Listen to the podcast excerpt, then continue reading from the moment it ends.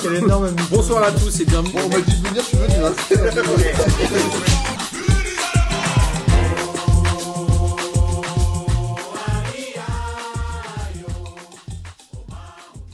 Bonsoir à tous euh, et bienvenue pour cette 29 non, je déconne.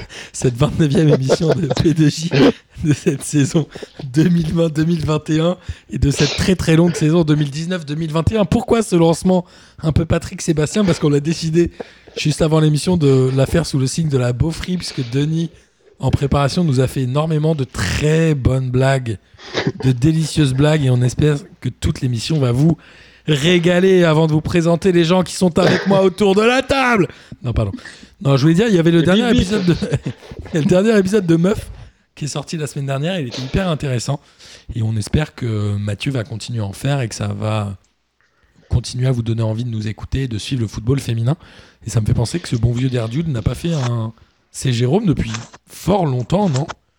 Denis, tu veux pas faire un C. Jérôme avec le Red Star? Euh, je pourrais essayer, mais j'avoue que je pense que je pense que je pas forcément très bon, donc non, non, je vais laisser ça aux gens qui savent faire plutôt. Et, Et- puis bah bonsoir tout le monde. Salut mon bon vieux Denis. Salut Gis, ça va? Salut tout le monde. Euh, je sais pas, je sais même pas quoi faire pour être beauf là. Je, je suis perdu. Oh, Attends, sois toi-même. Balance un bibi pour une hola.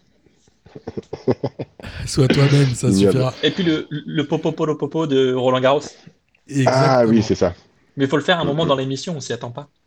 Et- C'est ça, au moment, un moment bien relou. Au moment où Martin il est, il est sur une transition. Et, on, et on- on fait- ça nous fait plaisir. Il y a le retour de Pierre, qui n'était pas là la semaine dernière, mais qui est revenu cette semaine. Salut Ça va, Pierre? Toi, t'as pas envie d'être dans la beaufrie et tu as tout à fait raison. Oh. Euh, Vu que Lyon a déjà été assez beauf, euh, hier, je vais relever le niveau. Très bonne Ah, balle, il- très bonne balle. Ah, Ils n'ont pas, ils ont pas été beaufs, ils ont été bof. C'est pas le même bof. Exactement. Et en tout cas, ça me fait plaisir de faire cette émission avec, euh, avec vous trois. Je vous aime bien.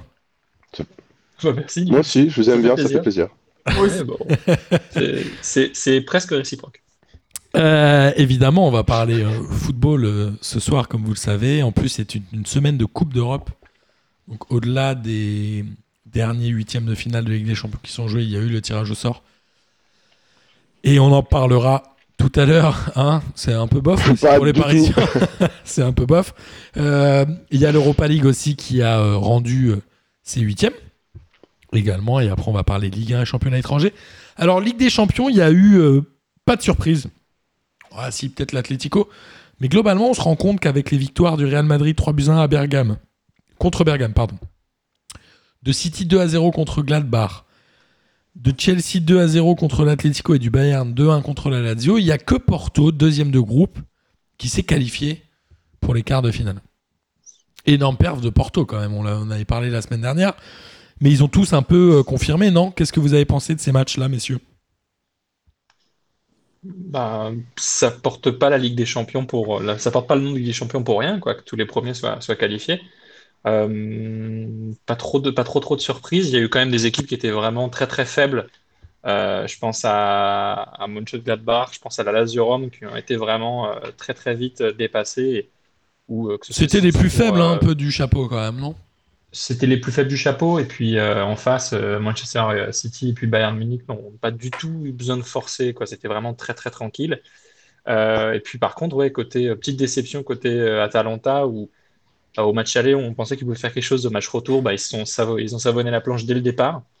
Euh, Vous malgré- avez perdu 1-0 chez eux quand même, hein, contre le Real. oui, mais et de manière valeureuse. Là, euh, face à Madrid, à Madrid, euh, bon, il- ce qui leur restait euh, n'est n'est pas à Madrid.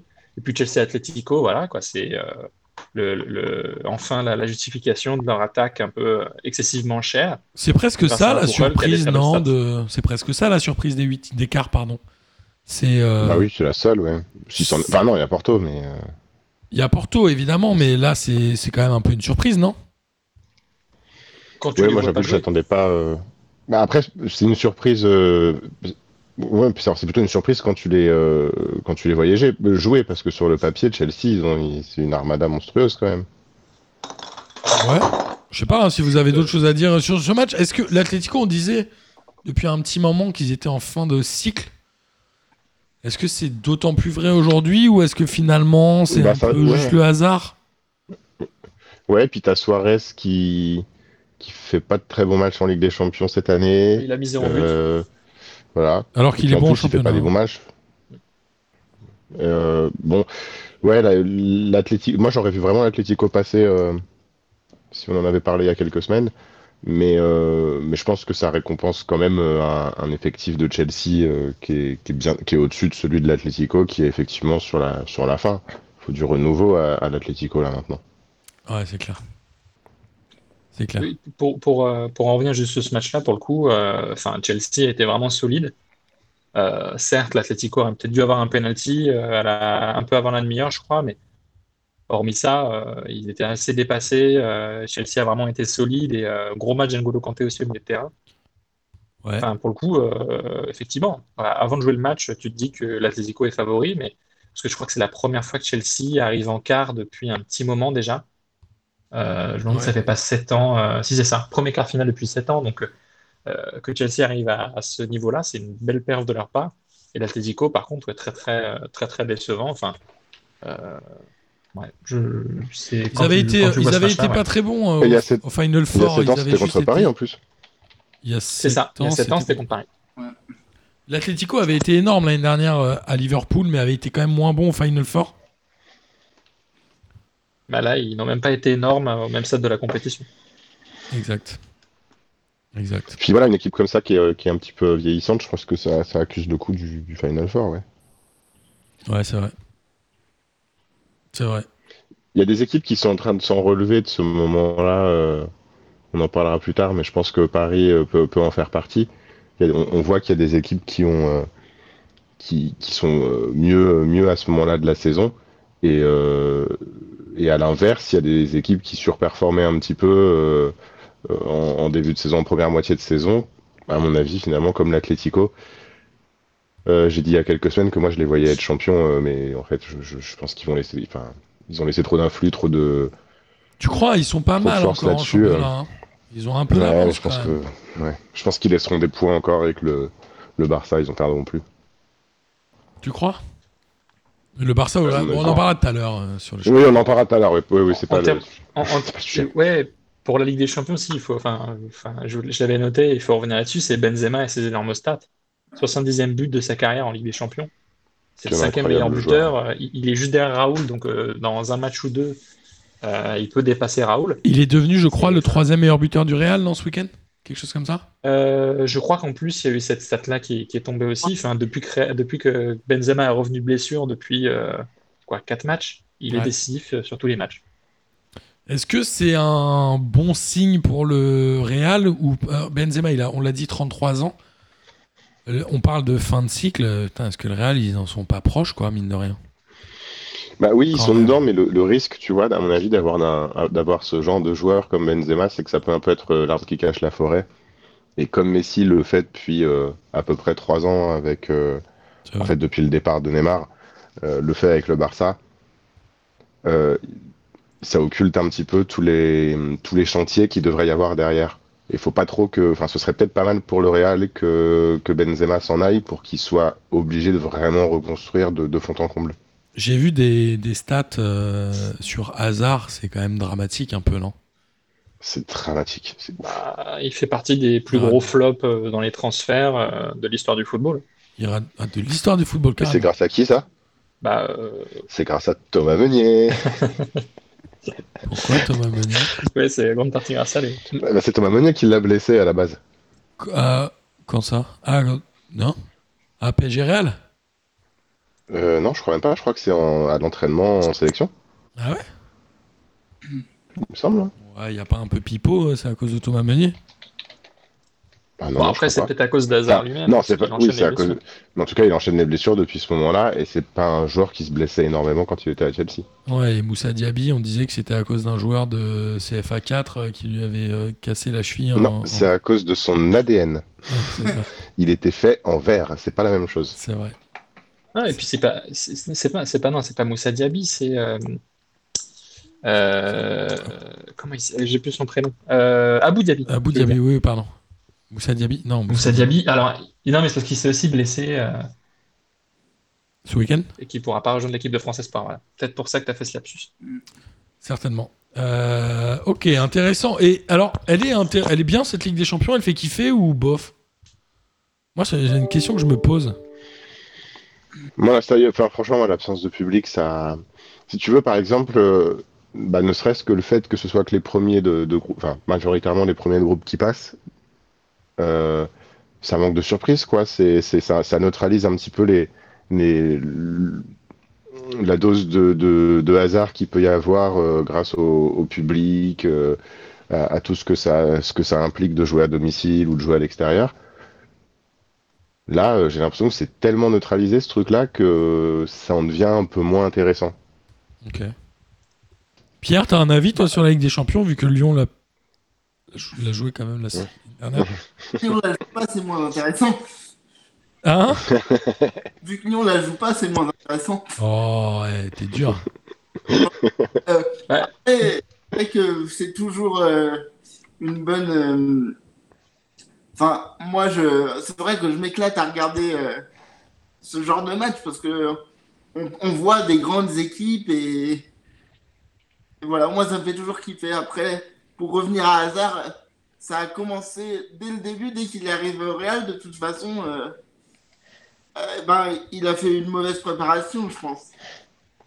Il est arrivé, on l'a dit la dernière fois, un an après la Coupe du Monde, hein, c'est ça? Il n'est pas arrivé de l'année. Euh, je crois que c'est ouais, je crois que c'est ça. Il c'était arrive un an Il après. me semble, ouais. Est-ce que c'était un joueur d'avenir? Ouais, après. Oui, bah à ce moment, à ce moment-là, enfin, il est, euh, il est au Real Madrid depuis, euh, depuis combien d'années déjà dans ce cas-là? C'est-à-dire qu'il est arrivé en 2019 en principe? Euh, je vérifie les infos, mais euh, il il est pas, il n'est pas vieux, Hazard. Non, Euh, non, non. il reste quand même, il reste quand même près, il a, euh, il a euh, 29 ans. Il y a, une- il y a un, un- un France. article dans SoFoot où ils disent que Beria et, et Balmont, je crois, le tarte un peu à son premier, entre- en- son premier euh, entraînement au LOSC. T'as entendu ça? Non? Non, je me souviens pas de ça. J'ai lu ça dans le, dans le dernier SoFoot, ça c'est marrant. Mais euh, ouais, c'est vrai que quand tu regardes un peu, euh, ouais, à Chelsea, il a fait 7 ans, il a joué 3- 352 matchs. À Madrid, il en a joué euh, 35 seulement. Ouais, c'est pas ouf.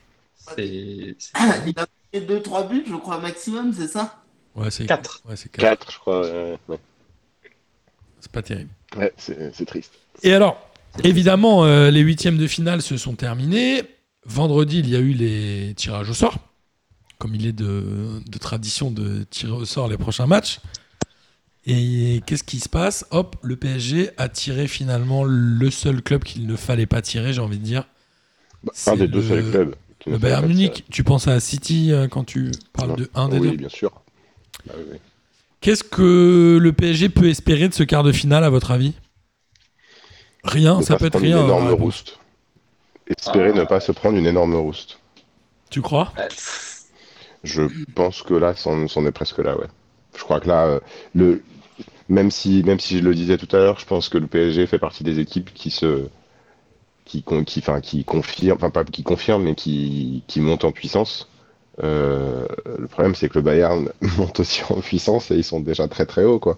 Est-ce qu'il peut y avoir. pas, franchement, entre comment on nous- peut combler le gap sur un match aller-retour. Entre nous, c'était le pire tirage au sort, évidemment, que le PSG pouvait, euh, pouvait ne pas espérer ou espérer.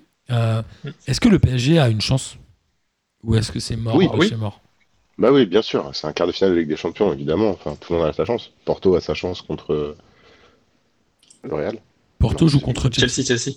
Chelsea, merci. Alors, il y a un autre truc, c'est que. bon, alors après, est-ce que c'est un vrai avantage Encore moins en période de Covid, etc. Mais le PSG reçoit au match retour. Bon, ça ne veut Ouais, plus ouais. dire grand-chose. Là, je crois que, ouais. Non, mais Bah, après, Pour une comptablement, ça compte, mais. Ouais, c'est ça. pour une fois, je vais, pour une fois, je vais être moins dur sur le PSG que, que tout le monde. C'est vrai que euh, le Bayern Munich, et on l'a vu ce week-end et sur tous les autres matchs, euh, on est sur une équipe qui est au top. Clairement, euh, ils sont vraiment impressionnants. Euh, Müller, d'ailleurs, faisait un peu le malin à l'idée de tirer le PSG. Euh, il était très heureux de retrouver le PSG. Donc, déjà, je pense qu'il y a un petit melon à dégonfler. Et puis, quoi qu'il arrive, de toute façon, c'est le quart de finale. Il n'y a que des grosses équipes, hormis éventuellement Porto, qui est largué au- dans le championnat portugais, qui a fait un très bon match face à la Juve, mais Benevento aussi a fait un bon match face à la Juve. Il y a un moment, en fait, il faut les battre, il faut les battre ces équipes-là, quoi qu'il arrive, Ouais, ouais. ils- qu'elles tombent maintenant ou après, il faut les battre. Ouais, mais tu peux en battre qu'une seule et te dire qu'il y a un autre gars qui va les battre, quoi. Tu vois? Bah, non, mais en, en tout cas, c'est vrai que voilà, et forcément, tu espères tomber sur Porto parce que Porto est l'équipe la plus faible. Mais euh, bah, au moment où tu tombes quand même sur ces ogres-là, euh, quoi qu'il arrive, son, personne ne sera, jamais, jamais personne ne sera content. Si le PSG perd face au Bayern, on dira bah, que euh, c'est normal qu'ils aient perdu et ils perdent déjà en quart, c'est nul. S'ils gagnent contre le Bayern, on va dire bah ouais, mais c'était à cause du coronavirus. Donc il faut qu'ils y aillent, ils doivent y aller. Surtout que ce week-end, face à Lyon, ils ont montré des choses intéressantes et positives. Donc pourquoi pas après tout. Ok. Après, Pierre, vas-y. Ouais. il y aura clairement match. Enfin, après, à chaque fois que j'ai fait des pronostics ici, je me suis foiré. Donc, euh, Bah, dis pour Guilain Bah. et Denis que le PSG va se faire éliminer. Dans ce cas, Exactement. si tu t'es toujours foiré. Mais je pense que oui, pour moi, ils, peuvent euh, euh, leur tenir tête, voire euh, faire quelque chose. Ok. Il peut y avoir match. Surtout que hum, Ouais. bon, Neymar, euh, s'il se blesse pas, euh, il, il- il reviendra. Enfin, il sera là. Ah, Est-ce que c'est une bonne nouvelle pour les Parisiens Ça, on sait pas tellement. Bon, bref, on en reparlera tout à l'heure. Mais... Ouais, quand même. On a... Qui est-ce qui est suspendu à Paris? Euh, Euh, Paredes Il y a un milieu de terrain qui est Ah non, suspendu. Je Paredes crois qu'il y a pas de milieu- Je crois que le PSG Gay, pas non de joueurs suspendus, si. Il n'y a pas Paredes et Di Maria Ah, Gay peut-être, t'as raison, je sais plus. Bon, après, le, le- le PSG a quand même. euh, Enfin, la défense du, du Bayern est peut-être sa seule petite faiblesse. On l'avait vu l'an dernier dans le Final 8. Là, cette année, c'est encore le cas face à des grosses équipes, surtout des équipes qui vont très vite devant. Ouais. Maintenant, le- la, la grosse force du, du Bayern, c'est l'attaque et le milieu de terrain. Et euh, malheureusement, le milieu de terrain, c'est la grosse faiblesse du PSG en même temps. Donc, euh, ça, ça peut donner un match un peu débridé euh, comme, euh, comme en finale euh, l'an dernier. Et Martin, pour revenir sur ce que tu disais, c'est quand même pas mal que Neymar revienne parce que Di Maria sera, sera suspendu pour le quart de finale aller. Ah, c'est ça, c'est Di Maria qui est suspendu. Et Paredes aussi. Ça va faire mal, non C'est pas forcément, c'est pas forcément des mauvaises nouvelles pour Paredes. hein. Ok. Pour Paredes, euh, ouais, bah, ouais. Ok, toi, Ah, tu... vous, ouais, vous, vous êtes plutôt sereins tous. Enfin, tous, non, j'exagère. Ouais. Ah non, non, moi je suis pas. sûr- Enfin, je- Non, après, Non. là où je suis d'accord, enfin, là, là où je j'ai- j'aime bien ce qu'a dit Denis, c'est que euh, en tant que supporter, je préfère tomber sur un énorme derrière, derrière- dès l'écart. Comme ça, si jamais ça se passait mal, on pourrait dire ouais, mais bon, ça va, c'est les champions, euh, ils sont trop forts. Vaut mieux, vaut mieux se faire sortir par le Bayern que se faire sortir par Porto, quoi. Non, mais ça, c'est un, un- un truc de petit joueur, ça, euh, Gis. Pas toi, pas après tout ce que t'as fait. J'essaye de, pas après tout ce que tu as vécu. Pas tout Non, ça. non, mais euh, voilà, j'essaie de me rattra- rattraper à quelque chose. Mais non, non, sinon, euh, je- enfin, pour moi, il- ce serait un extraordinaire exploit que le PSG euh, sorte le Bayern dans, dans, quelques, dans quelques semaines. Si ça avait été, euh, si ça avait été dans, dans, dans un mois ou deux, je, je sais pas, mais là, c'est trop près de. C'est dans deux semaines, quoi. Ouais, c'est vrai. 27, euh, 27 et 28 avril. Après, Navas, il est en folie aussi. euh, Ça peut faire une vraie différence, ouais, t'as raison. Ah, bah, c'est Ah, C'est pas C'est 27 et clair. 28. Alors, c'est c'est 27 et 28 le avril. euh, 7... les... Non, 27 c'est et le 28 7 avril. euh, Le premier. Le C'est pas les retours, ça Ah, pardon, non, pardon, si c'est 7 Ah. avril, pardon. C'est C'est pour les 7 demi. avril. Si, c'est 7, ah oui, c'est ça. Le. PSG 7 joue le 13 et 7, 14. le 7 au match aller et le semaines. 13 au match retour. Il faut aussi, du coup, euh, enfin, le PSG, contrairement à l'an dernier, n'est pas sur la bonne branche. Et pas sur la branche facile des, Ah, clairement pas.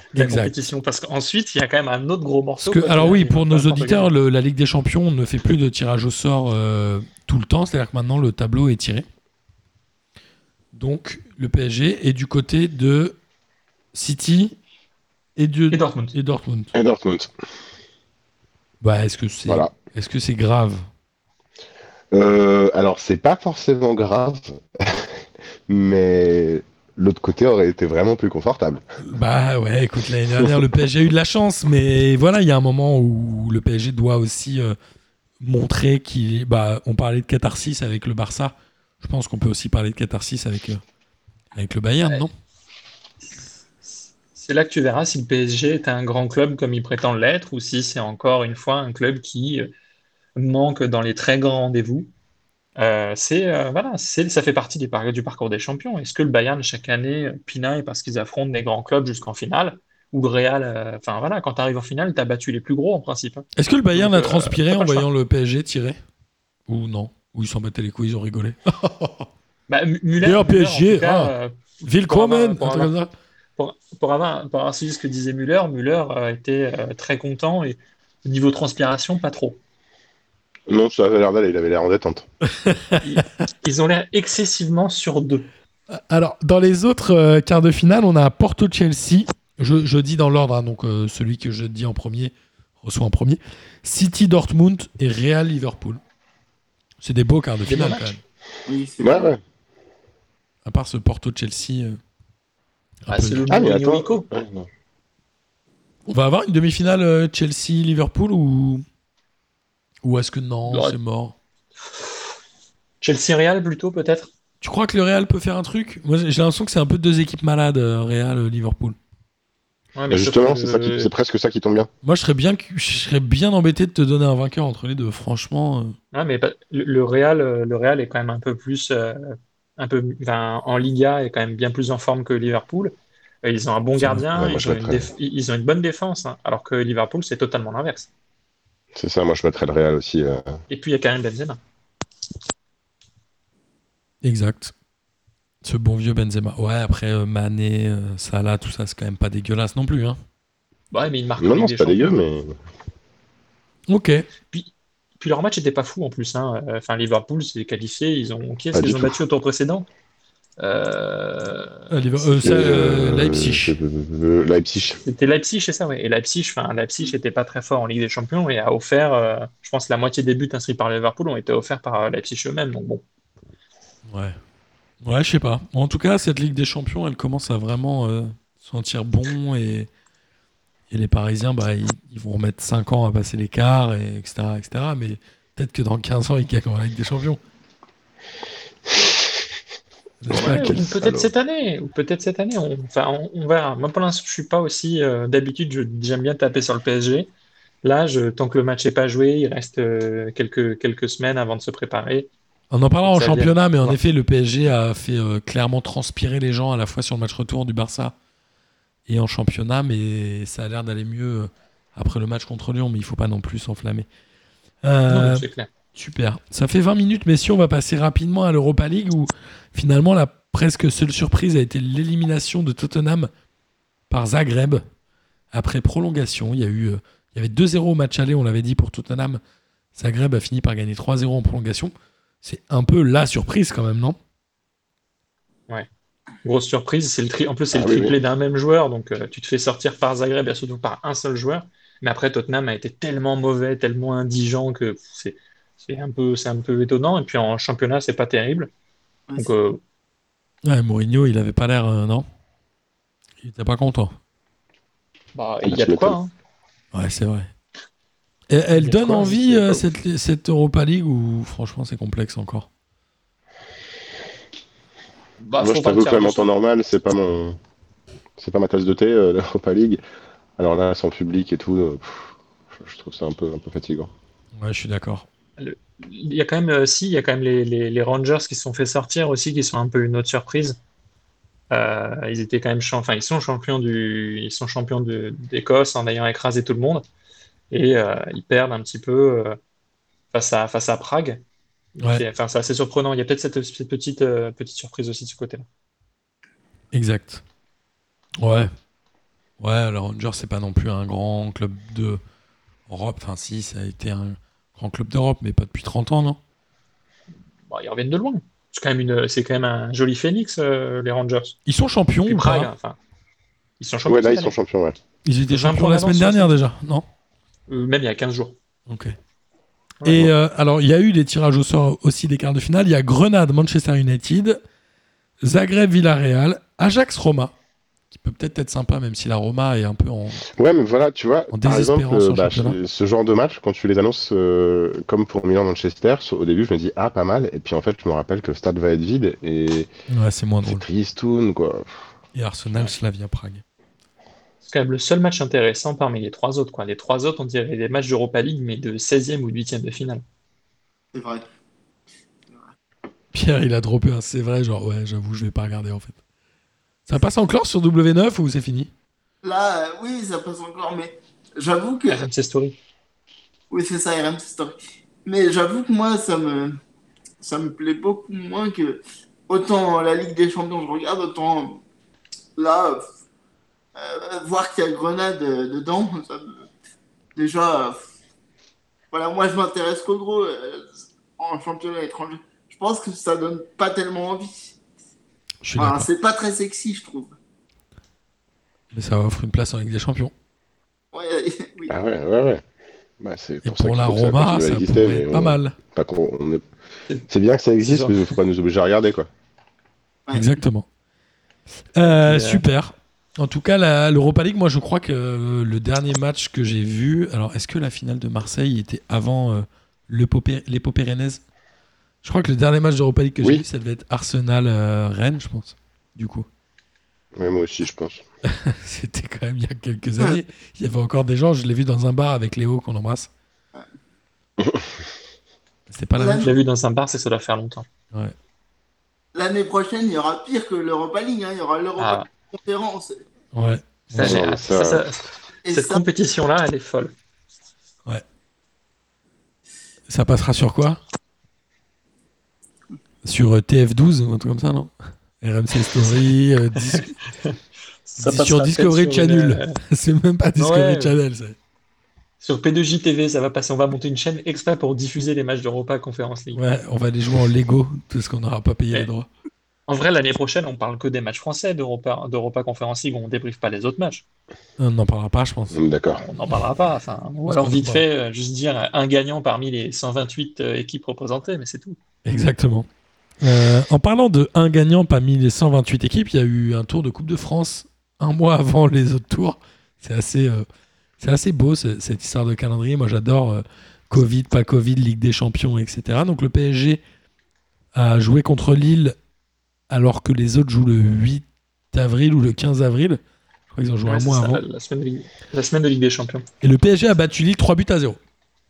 Alors ce match, on va pas forcément s'étendre dessus, mais le PSG a, et on l'a vu ce week-end, a un peu euh, matraqué psychologiquement le LOSC. J'ai eu l'impression, j'ai envoyé un message d'ailleurs euh, après ce match en disant que Lille avait beaucoup plus perdu que cette simple confrontation en Coupe de France, et on l'a vu, hein, les euh, Iconés étaient très énervés, etc. Il y a eu, je pense, un moment où le PSG a pris ce match-là pour dire aux, Lillois Ok, enfin, ça allait au-delà d'un match de Coupe de France, moi j'ai l'impression. Ils ont montré Ah qu'ils bah, bien étaient, euh, qu'ils étaient présents, qu'ils étaient les patrons. Et je pense que Lille, ça leur a mis un sérieux coup derrière le casque. Oui. Pour la suite Oui, du sûrement. Ah championnat. bah, c'est sûr que là, là c'est c'est ce qui leur pendait au nez en fait depuis des semaines et qui n'arrivait pas, c'est-à-dire euh, de enfin, la chute. Euh, ça, c'est- non, ils étaient obligés d'y penser, ça, ça restait dans un coin de leur tête euh, l'idée que qu'ils pouvaient finir sur le podium, etc. Ouais. Et là, en fait, euh, je pense qu'ils ils vont avoir une fin de saison vraiment difficile parce que là, ils sont à leur vrai niveau et en phase 2, ils ont encore, euh, ils ont encore des confrontations, enfin une confrontation avec Paris encore. Euh, ils ont déjà La joué semaine Lyon. prochaine, je crois. Dans, enfin, dans deux semaines, parce qu'il y a des matchs internationaux. Prochaine journée. c'est le Ouais, prochain- prochaine journée, en tout. Ouais, ouais. Enfin bon, voilà, c'est, ils- ils vont laisser des points, euh, Lille encore. Ouais, et derrière, ça la remonte fort. On en parlera tout à l'heure. Il y a Monaco, ça remonte fort. Faut, faut, enfin, je pense que ça peut leur mettre vraiment, vraiment euh, le moral. euh, Au fond des godasses. Qui a marqué? J'ai oublié qui avait marqué pendant ce match-là de Coupe de France. Euh, doublé d'Mbappé et Icardi. Exact. Et le PSG a quand même fait euh, le match de champion euh, que le PSG faisait l'an dernier, c'est-à-dire un match qui n'est pas forcément bien abouti, qui n'est pas forcément dominé, mais qui Ouais. est clinique vers l'avant. Ouais. Bon, alors ils sont bien aidés, ils, ils ont été très bien aidés par, euh, comment il s'appelait? Un jeune qui ne joue jamais, je comprends, Roi Diallo. Diallo qui a été catastrophique, enfin qui a tout raté. Navas qui a encore été impeccable, qui sort une nouvelle fois un penalty, c'est son, c'est son Encore. deuxième, c'est son deuxième ou troisième en deux semaines, je crois. Il a arrêté le Ah, plus important, fou. en tout cas, contre Messi. Et il a arrêté un penalty important. En plus, c'est un moment du match où, euh, bah, typiquement, ça peut faire revenir, ça peut faire revenir Lille. Il a fait des parades à la fin du match. Et puis, très bon match de Rafinha aussi. On ne le dit pas, on le dit pas assez souvent. C'est normal parce qu'il en fait pas Non. souvent. N'en déplaise à Martin. Les places à Martin. C'est- Moi, j'ai tout de suite noté quand j'ai vu que Rafinha moment, j'ai fait il faut le noter, il faut le dire. Non, mais c'est un match de Coupe de France, les gars. non, mais ok. Bah, Euh, bon, en tout cas, euh, ils l'ont gagné. Effectivement, pour cette histoire psychologique, euh, on en reparlera pour la Ligue 1, mais Lille a eu très mal, surtout que depuis janvier, Lille ne fait pas de bons matchs. Et pourtant, il gagnait, mais là, il ne gagne plus. Alors, en championnat, rapidement, euh, on va du coup avancer. Monaco est allé gagner 4-0 à Saint-Etienne. Monaco, c'est assez drôle quand tu regardes les stats, c'est 4 tirs cadrés. Donc, c'est euh, ouf. hein. c'est assez flippant. Ben Yedder était sur le banc. Ben Yedder, il tire un peu la langue, là. hein. Ça faisait un petit moment qu'il n'était pas efficace. Là, il il a été mis repos. sur le banc par Kovacs, c'est assez normal. Et c'est euh, Jovetic qui était titulaire et qui en plus a marqué. Donc ça risque de lui faire un peu mal. Après, Saint-Etienne n'a absolument rien fait dans ce match-là. Et les euh, trois devant qui sont des, j'allais dire des cadors du championnat, je ne sais pas, mais en tout cas des, des joueurs un peu historiques euh, calés. Il y avait euh, Bouanga, Kazri, Boudbouz. et C'était les trois de devant. Il s'est rien passé. Saint-Etienne, ils ont lâché parce qu'ils ont quasiment le maintien assuré ou pas? Bah, euh, non, Ah, je pense qu'ils sont juste. se passe euh, plus grand chose. ils, 18 ils sont juste tellement en dessous de Monaco sur ce match-là. Monaco, euh, quand tu dis que, que Jovetic a été aligné, bah, Kovac, il a aligné l'équipe parfaite. Après, je dis le maintien Euh, assuré. Ils ont avec que la 5 bonne points forme d'avance des- sur la le. bonne forme des joueurs. Et tout le monde a bien joué. Quoi. Tu prends Ouais. Jovetic qui a loupé un penalty, qui a mis un but, Chouameni qui a été excellent, Fofana pareil, Diop qui en est déjà à 7 buts. Toute l'équipe de Monaco, il y a un groupe de 16, à chaque fois on le dit, qui est, qui est très bon. Et Ouais. Saint-Etienne en face, euh, je pense que si tu peux dégager 5 bons joueurs de cette équipe, c'est un miracle. Je suis d'accord. Il y a vraiment euh, pas grand chose à dire. Et Monaco, Monaco qui se repositionne, ils sont plus qu'à un point euh, de ton club, euh, mon pauvre Pierre. Est-ce que tu as peur de Monaco? Bah, moi, je, je l'ai toujours dit, je pense qu'ils. J'ai toujours pensé qu'ils pouvaient revenir fort. Et, quand on voit que même on parle de Chouameni Diop à Monaco, mais euh, Fabregas, il recommence à faire des bons trucs quand il est là. voilà. Donc oui, moi je pense que Monaco, euh, euh, voilà, ils peuvent revenir euh, assez fort. D'ailleurs, tout le monde le craint. Ouais, c'est vrai. Et, et Saint-Etienne, bon, Saint-Etienne, il y a une vraie crainte à avoir pour la fin du championnat ou bof Ou finalement, non, pas trop? Ils sont 16e, 33 points. Nantes est Ouais, 19e à 33 28. points, non, ça. Ils ont que gagné, 5 hein, points d'avance, Saint-Étienne. hein, entre guillemets. Bah, ouais, mais sauf que quand tu regardes un peu les séries, euh, Saint-Etienne, les 5 derniers matchs à 3 défaites. Euh, le 19, le 18 et le 17e, ils n'ont qu'une seule défaite sur les 5 derniers matchs. Ils sont sur une moins bonne dynamique que les autres clubs engagés dans l'opération maintien. À l'exception de Dijon, évidemment. Ouais. Donc, petite Oui, mais j'ai- j'ai parlé transpiration. des clubs qui sont dans l'opération maintien. Euh, Dijon, ils sont pas dans l'opération Oui. maintien. Ils sont en opération à cœur ouvert. Ils sont, ils devaient partir, ils devaient partir à la guerre, ils ont été réformés direct. Ouais, ils ont même pas, ils sont même pas arrivés. euh, non, même pas à la réformation. Ils sont pas allés jusque là. Ils ont dit, oh, rentrer chez vous. Ça sert à rien du tout. Euh, Il y a eu aussi un petit euh, Metz-Rennes où Metz revient un peu sérieusement. Ils ont battu Metz à Metz 3 buts à 1, ce qui est pas une mince affaire, parce que Metz était une équipe relativement en forme quand même, ou en tout cas qui jouait plutôt bien. Ils étaient sixième, ils étaient à peu près au même niveau de points. Avec un bon Ouais, Kamavinga, un Terrier qui marque, un Doku qui marque et qui prend un rouge. Voilà. Ouais, Pierre? Quand je disais, Doku a enfin marqué. Ouais. Euh, Premier but en 24 matchs. Il était temps. Ouais, ça fait pas Doku comme but, comme nombre. C'est, ça fait pas de, coup, mais, mais c'est vrai que, que, que Rennes avec Genesio, Oh il y a un petit soubresaut. Je sais pas quoi dire après ça, moi. Ça fait pas de coups. euh, voilà quoi. Mais en tout cas, La, la messe est dite. en tout cas, euh, c'est un, bon, un- très bonne vanne. euh.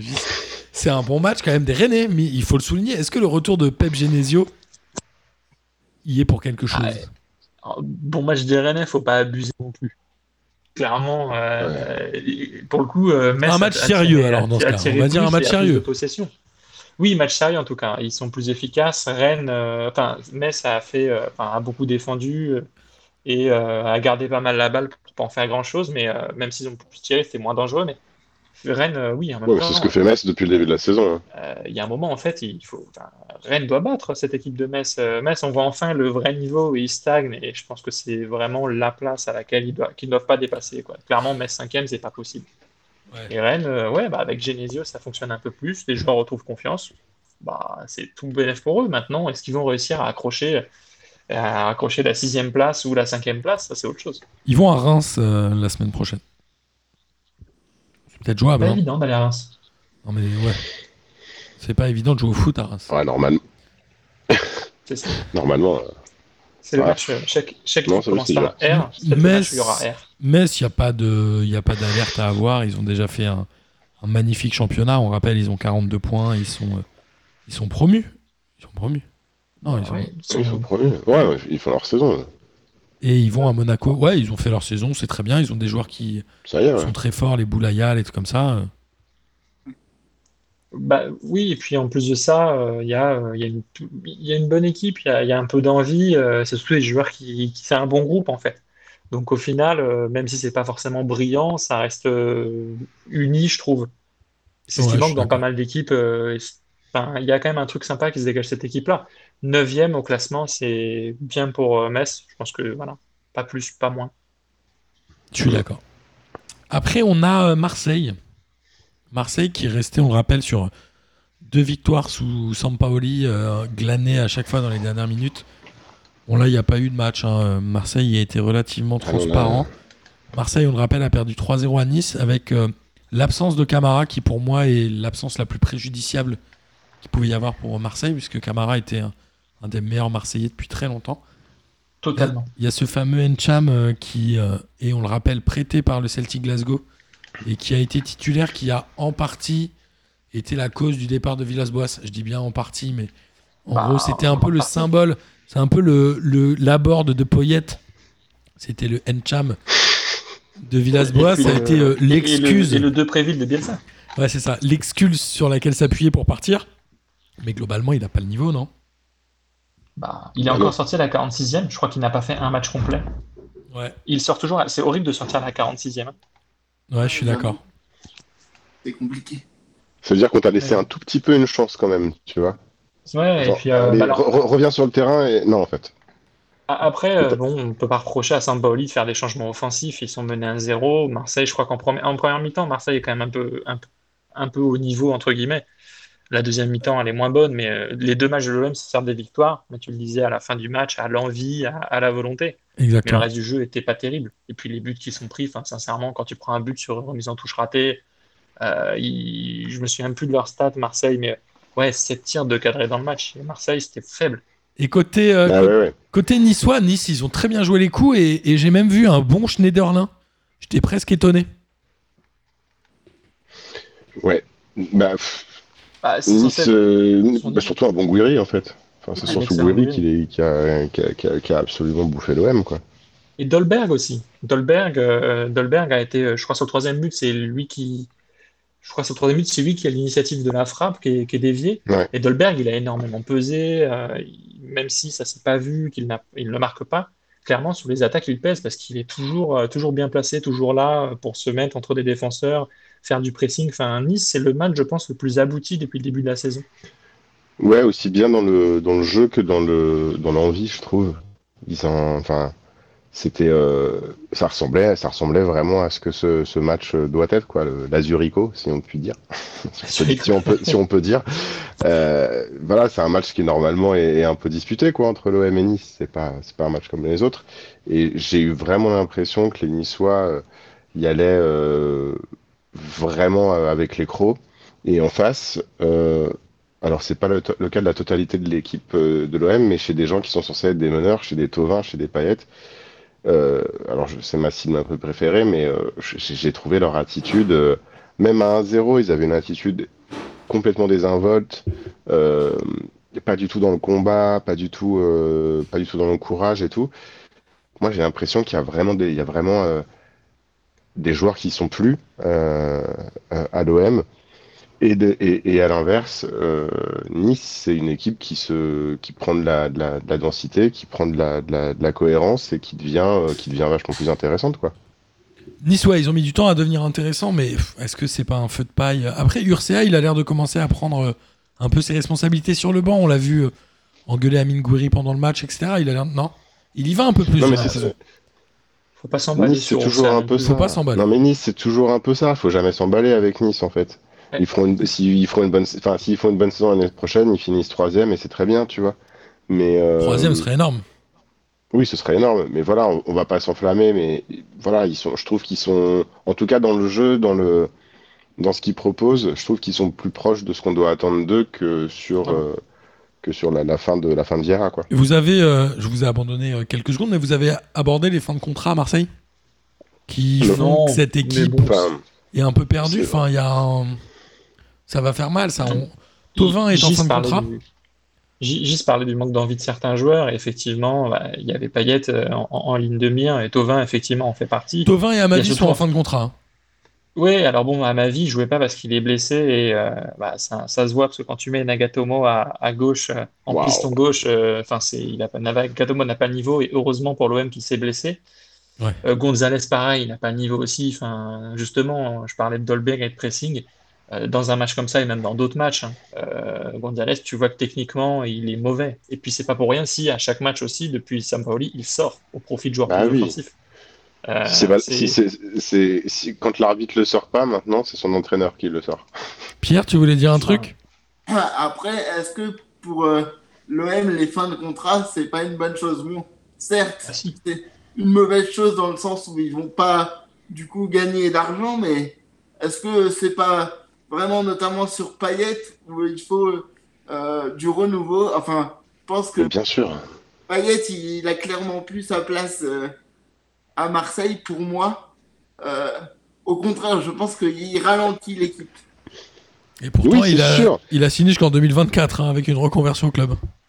Ah oui, Payet, il a, voilà, il est tranquille. Payet, euh, t'as l'impression que c'est un employé municipal à, à la mairie de Marseille. Avec une baisse de Non, mais là- 40% de son salaire, euh, Dixit euh, JHE.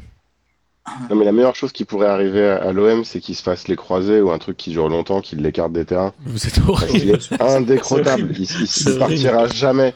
Il partira jamais serait de l'OM. ce serait qu'il meure Et et ils vont le traîner. Mais vous les gars, vous êtes pas Et ils sérieux. vont le traîner, ils vont le traîner comme un fardeau. Et, euh, et ça va, ça va encore retarder leur, euh, leur projet de reconstruction. Mais euh, C'était la tête de pont du, Champs- du Champions Project en 2016, hein, d'Hero. Ouais, mais c'était il y a 4 ans déjà. hein. Ouais, presque 5. Sauf que là, euh, il- il- l'effectif s'est renouvelé très peu, ou alors surtout depuis très peu de temps, donc faut que ça prenne un peu.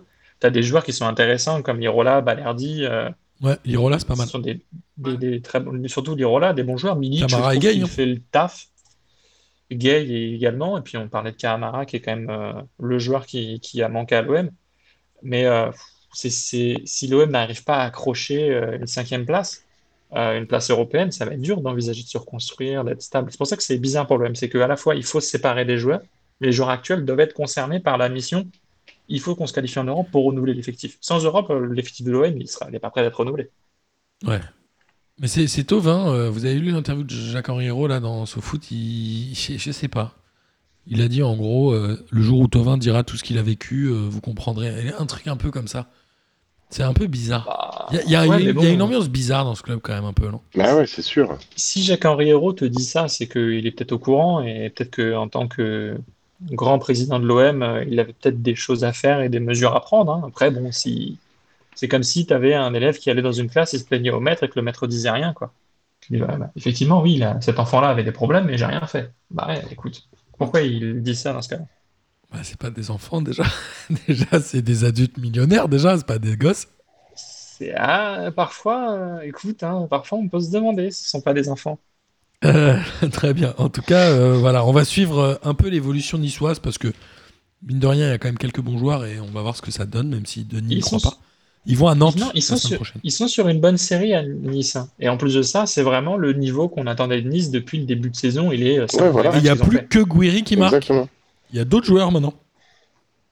Bah, ça Avant, ils gagnaient qu'il met trois 1-0, ils faisaient un partout. Là, ils gagnent 3-0. Guiri, c'est un but par match. Et s'ils veulent gagner plus, il faut d'autres joueurs.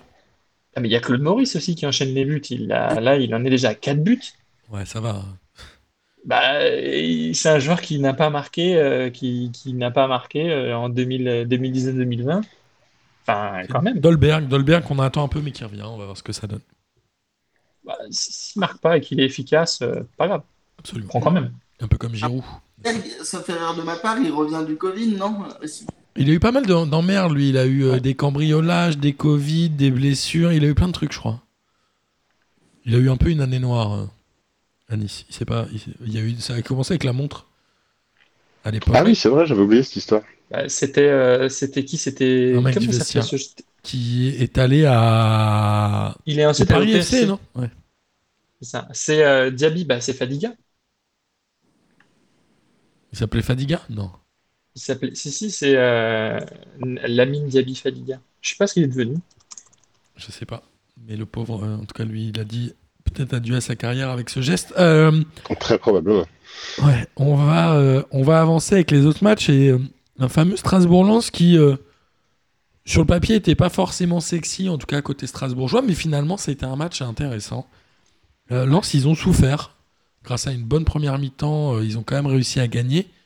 Strasbourg, a- ils ont fait un match assez correct. hein. Ils ont quand même 17 tirs face aux Lensois.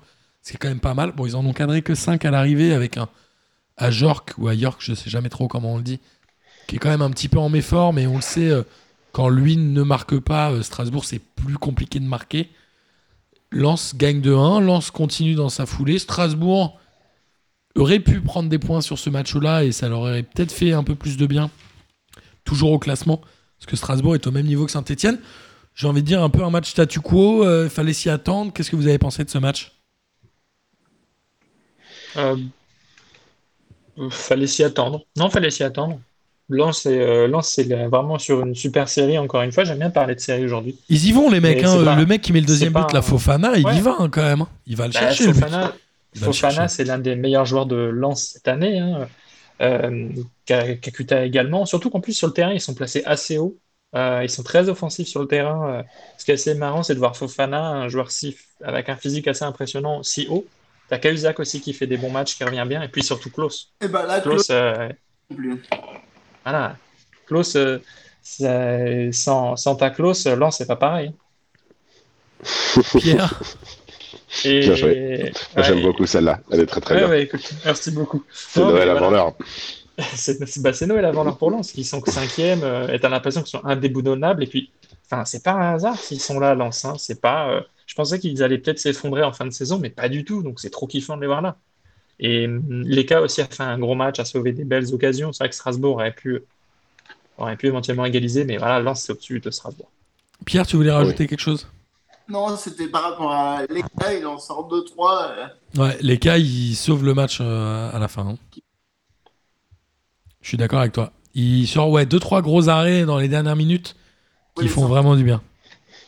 Ouais, et puis sur Ajorg d'ailleurs, enfin Ajorg a loupé trois actions et je crois que sur les trois loupés, euh, enfin il y a deux arrêts de Leka dedans. Exact.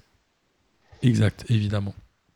Mais euh, voilà, on continue à dire que Lens est une équipe euh, à suivre. Neuf matchs, neuf matchs sans défaite pour Lens. C'est énorme hein, pour un promu. euh, bon, il y a eu des promus qui ont été champions, notamment dans des pays étrangers, mais c'est quand même énorme. Bah, tu prends tous les, tu prends toutes les équipes euh, devant Lens et ils ont perdu au moins un match sur les neuf euh, derniers matchs. Exact. On va, on va continuer d'avancer, on va continuer de rétrograder au classement avec ce fameux Nantes-Lorient qui a fini à un, but, Rétrograder en plaisir aussi. à un but partout. Euh, ça dépend de à quel euh, niveau tu mets le plaisir, mais on a vu certainement des plus beaux buts de l'année en tout, dans Ouais. Ligue 1. En tout cas, Nantes, c'est quand même un peu mieux. Ils auraient pu potentiellement tuer le match. Colomboigny marque assez tôt, je crois, hein, si je dis pas de bêtises. C'est un bon joueur. Colomboigny. Troisième minute. Colombo. Bah, c'est le meilleur Nantais avec Blas. euh, Ouais, mais quand, tu, dis- quand Ah, je dis c'est un bon joueur et que tu dis c'est le meilleur Nantais, ça veut dire ok, bon, il est pas ouf. Pas connais, ça. Ben oui, mais c'est le, oui, mais en tout cas, c'est le, enfin, quand tu arrives à mettre des buts avec l'effectif actuel de Nantes, c'est un petit miracle. Il était un peu vénère quand il a marqué, non? Il a pas célébré, il a fait un truc bizarre, non? Il a pas fait un peu, vu, euh, un peu la boule, vu, comme, comme on dit euh, de par chez nous, Gis, faire la boule. Faire la boule. Il a fait la boule. Il a fait la boule, personne connaît cette expression. pas ça. Et, euh, et, et après Lorient, alors Lorient, il joue, il joue à fond, il lâche pas, mais franchement, ils auraient pu perdre ce match s'il n'y avait pas eu ce, coup franc incroyable Ouais. de Loriente. Apparemment, on dit comme ça, 39. d'après Denis. 39 mètres, 84 km heure. Quoi, On on, l'appelle l'orienté Juniente, On dit- Juniente. On dit pas l'orienté? C'est Juniente. Euh, Non, mais c'est vrai que non, mais Lorient, euh, dans ce match, malgré la, la domination, quand tu perds un 0 t'es mal orienté, ça c'est clair. Mais, euh, Bien joué, putain. et, et- et malgré, et, et malgré ça, euh, Lorient en méritait, aurait quand même mérité mieux parce qu'en en, en deuxième période, le match était quand même vraiment nul. Mais euh, Lorient était clairement au-dessus de Nantes et euh, c'est quand même triste de les, de les voir galérer comme ça. Alors que les mecs jouent et puis l'orienté, enfin, quand tu vois ce qu'il est capable de faire, surtout que c'est son deuxième Ouais. coup franc de la saison, enfin, quel, quel ex- Il l'avait mis la semaine dernière, l'autre en plus, non? Je crois que c'est la- c'est pas improbable, mais je saurais Il pas avait mis un mais- doublé. Ah non, c'est peut-être il y a deux semaines. Il avait mis un doublé, euh, je sais plus contre qui. Ouais, c'est Ah, incroyable ce joueur. Il a été appelé avec les espoirs. Il a 22 ans, je crois. Parce que les espoirs, c'est Il- moins de 23, si je dis pas de bêtises. C'est ça, il a été appelé euh, par les espoirs parce que je crois qu'il y a le, il y a le forfait de, de deux joueurs, c'est ça? Euh, je ne sais plus, mais c'est Sylvain Ripoll. Euh, c'est parce que ouais. Moussa, Moussa Diaby euh, est Ah ouais euh, a le Covid, a la Covid, donc l'orienté l'a l'a remplacé. Et c'est Claude Maurice de Nice qui a aussi remplacé Aouar qui est blessé pour l'Euro Espoir. Ok. Ok. C'est et- une belle semaine pour l'orienté. Exactement. Euh, Exactement. Et c'est un. Est-ce que c'est un vrai bon joueur ou est-ce que c'est juste une, une hype du moment? Moi, c'est difficile à dire, mais il a l'air comme. Enfin, il fait une, une bonne saison euh, sans, sans avoir l'air non plus d'être en surperformance de fou. Donc, non, non, moi, je pense que ça peut être un. une- pas une valeur sûre, mais en tout cas, ça peut être. euh, si- S'il confirme, ça, ça peut donner quelque chose. Ça, ça a pas l'air d'être un pétard mouillé, quoi. Après, l'avenir nous le dira, c'est pas sûr. faut voir sur la durée, quoi. Mais a priori, euh, en tout cas, les coups francs, il en a mis un contre Saint-Etienne aussi. Ah, c'est ça, ouais. Et franchement, euh, il a un bon pied. L'orienté à l'OL, non? Avec Ah. le numéro 8 de Juni, non? C'est ça. T'aimerais bien, je suis sûr. Ça m'a fait penser à, à Juninho quand je l'ai vu sur le banc contre Paris. Bref, on en parlera tout à l'heure. En tout cas, euh, Nantes est barragiste. Non, est relégable, pardon.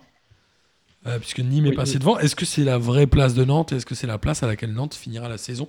On va le faire le J'y crois, J'y crois. Hop. Nantes relégué en fin de saison. J'y crois, J'y crois. hop. Pierre Euh, J'y crois pas, moi. Ok, Ah. tu vois qui à la place? Euh, je pense que. euh, hein. a- Je pense que. Moi, je j'ai quelques doutes quant euh, au fait que. Bah, Lorient, il puisse euh, se maintenir. Ok, donc toi, c'est plutôt Lorient qui serait. Bon, Dijon, évidemment, on, on passe, mais ce serait euh, Lorient. Ok. Gis? J'ai pas, j'ai envie de dire, euh, j'ai envie de dire, j'y crois euh, pour euh, pour Comboiré, mais euh, ça me paraît quand même un peu compliqué, à moins que vraiment que Saint-Étienne, à moins que Saint-Étienne marque le coup, mais euh, non, j'y crois up. De niche Attends, mais tu vois qui du coup à la place? Quoi? Tu vois, attends, excuse-moi, parce que j'y crois, j'y crois, c'était Nantes relégué ou Nantes pas relégué Je me suis perdu moi-même dans j'y crois, j'y crois. Toi, tu vois Moi, Nantes descendre? Moi, j'ai dit que je vois Nantes descendre, oui, c'est ça. Ok. J'ai peut-être pas compris ton. C'est j'y crois ou c'est j'y crois. C'est j'y crois. Du coup, j'y crois, j'y crois. Nantes descend, Ok, pardon. c'est ça. À toi, de niche. Oui, c'est ça. C'était pas Nantes ce soir, c'était Nantes descend. Euh, ben, je viens de voir le calendrier de Nantes et je pense que sans cette victoire face à Lorient, euh, bah, Nantes restera sûrement derrière Lorient et je les vois bien rester 19e. ouais. Ils ont, ils ont un calendrier assez difficile euh, comparé à Lorient qui est un peu plus favorable. Donc euh, j'y crois. Moi, je vais vous dire aussi, j'y crois parce que cette victoire au parc est un peu en trompe-l'œil. Ça leur fait 3 points de plus alors qu'ils auraient dû perdre. Et en vrai, ils, ils ont un niveau moins élevé que les équipes dont on a parlé, qui sont Lorient, Nîmes, etc. Et quand tu vois un peu le match que fait Nîmes, le match que fait Lorient, etc., tu as quand même plus tendance à dire que eux ont plus envie que les Nantais d'être en Ligue. Je crois. Donc j'y crois. Désolé Pierre, t'es un peu tout seul sur ce coup-là. Euh, en parlant de gens qui, Mais- ont, qui ont envie de la Ligue 1, on va parler de Dijon, puisque Dijon a envie de se sauver. Dijon a perdu Oui. 1-0 contre Reims, ils en sont à 10 défaites de suite. Je crois que c'est le... Ils ont égalisé le record de Non. 3. Je crois qu'ils sont pas à 12 défaites de suite. J'avais noté 10, mais je me suis peut-être trompé. Pour moi, ils égalisaient le record de 3. Avec 10. Euh, Mais je me suis peut-être trompé. euh, C'est ça, c'est 10? Je crois qu'ils égalisent le record de 3 là ce week-end, il me semble. Dijon Non, va à Marseille 16. dimanche prochain. Je vous fais pas, j'y crois, j'y crois. Dijon bat le record. On est tous 16 matchs, d'accord. 16 matchs sans victoire d'affilée. ouais, ouais, je pense que j'y crois. Enfin, voilà. 10 défaites. Ils ont euh, 13 points de retard sur le 19e. Merci Dijon. Merci Dijon pour être, merci d'être venu quoi. Mais Dijon, déjà, avec le Covid, ils avaient attrapé la queue du Mickey, ils ont eu droit à un tour gratos, mais globalement, ça fait longtemps. T'es trop grand pour ce manège, il faut, il faut partir. Il faut eu la partir queue du. Mickey, mais laisse-la à d'autres gens, des gens, des gens qui s'amusent vraiment, des gens qui prennent du plaisir. Pas toi. Mais non, au contraire, il est trop petit, il arrive, mais ils arrivent même pas à marcher, ils peuvent jamais ils attraperont la queue du Mickey, c'est mort. Vas-y, il faut partir, retourner chez les, chez les, chez les moyennes sections là.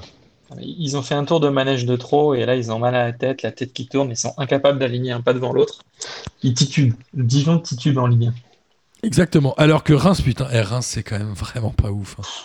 Non, Non mais ce, pas ce ouf. match était quand même nu- le- ce match était nullissime. Ouais, c'était Ouais, vraiment pas ouf. Il y a Dia qui fait un bon Reims- mouvement face au gardien, mais il avait pas marqué depuis une éternité, lui, non? Ouais, bah, ouais, depuis un petit moment. Et bien après, si le gardien aussi fait n'importe quoi, c'était le tristico, mais, mais en fait, leur Reims, ils ont fait du Reims. À chaque, chaque semaine, j'ai l'impression de dire Reims a fait du Reims. C'est-à-dire qu'ils gagnent un zéro, Bah. ils font un partout. Ils perdent jamais, non?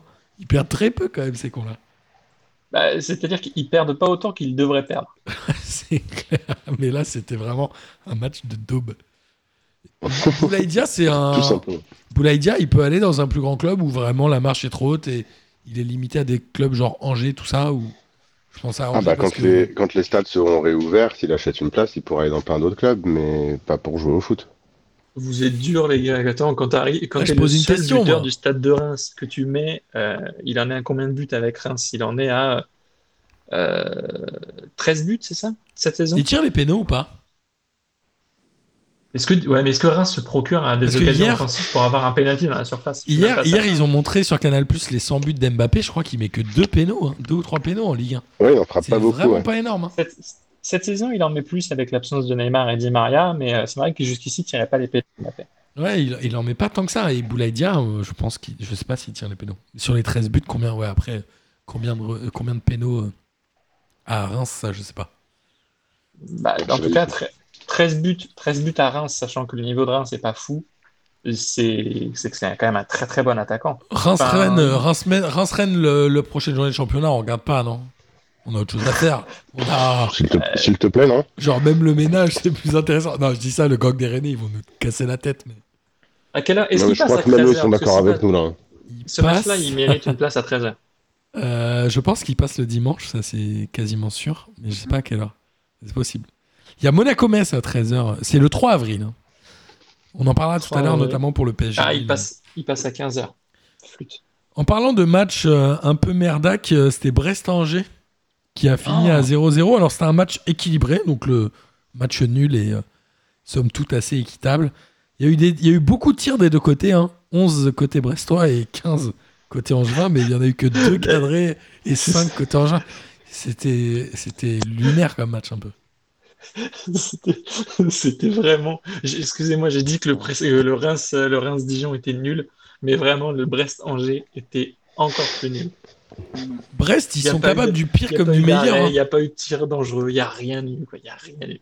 Ils doivent le gagner ce match-là. Ils ont les moyens de le gagner ce match-là, les Brestois, non? Bah, visiblement non. Non, mais quand tu les as. Il y a, Il il y a- semblerait que non? il y a quelques matchs où tu les as vus jouer où tu dis, ouais, ok, c'est une belle équipe. Là, Ouais. pff, ils se foutent de la gueule du monde un peu. Ouais, là, je pense qu'ils n'avaient pas envie de jouer face à Angers. Donc, ils n'ont pas joué. Ouais. Et Angers avait pas envie de jouer. fa- En fait, ils auraient dû se mettre d'accord. Bon, les gars, on vient pas. 0-0. Ok. C'est ça, voilà. Ça marche, ça nous fait plaisir. Euh, à, à côté de ça, il y a Montpellier qui a battu euh, Bordeaux 3 buts à 1. Alors, Bordeaux, ils ont joué un peu crânement leur chance. Ils mènent 1-0 avec encore un but de Wang, qui est euh, assez incroyable. Mais quand il marque, genre, personne va célébrer avec lui. C'est un peu chelou. Franchement, Bordeaux, c'est un club chelou. Et après, bizarre. Montpellier, Montpellier c'est une équipe à réaction. Quoi. Ils y sont allés. Ils ont mis euh, rapidement des buts avec euh, un très beau but de la borne, si je, je- je ne m'abuse, et un très beau but de Mavididi, qui est presque la satisfaction 2021 du championnat, moi j'ai noté.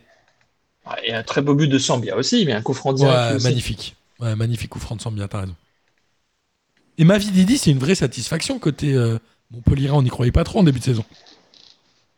Mm, C'est vrai. Il était, il était bon, mais il marquait pas. Là, euh, il en est à 8 buts déjà. Et Euh, quasiment tous et en sur les 2021, derniers- non? Comment? Il avait mis un doublé quasiment tous en 2021, c'est 8 buts. Je crois que c'est quasiment tous en 2021. ouais. Mais C'est une belle équipe, toujours Montpellier, où moi j'aime bien. Enfin, j'aime pas, mais j'aime bien. Tu sais, c'est un peu. euh, tu sais, le truc, tu te dis, en fait, c'est nul, mais j'aime bien regarder.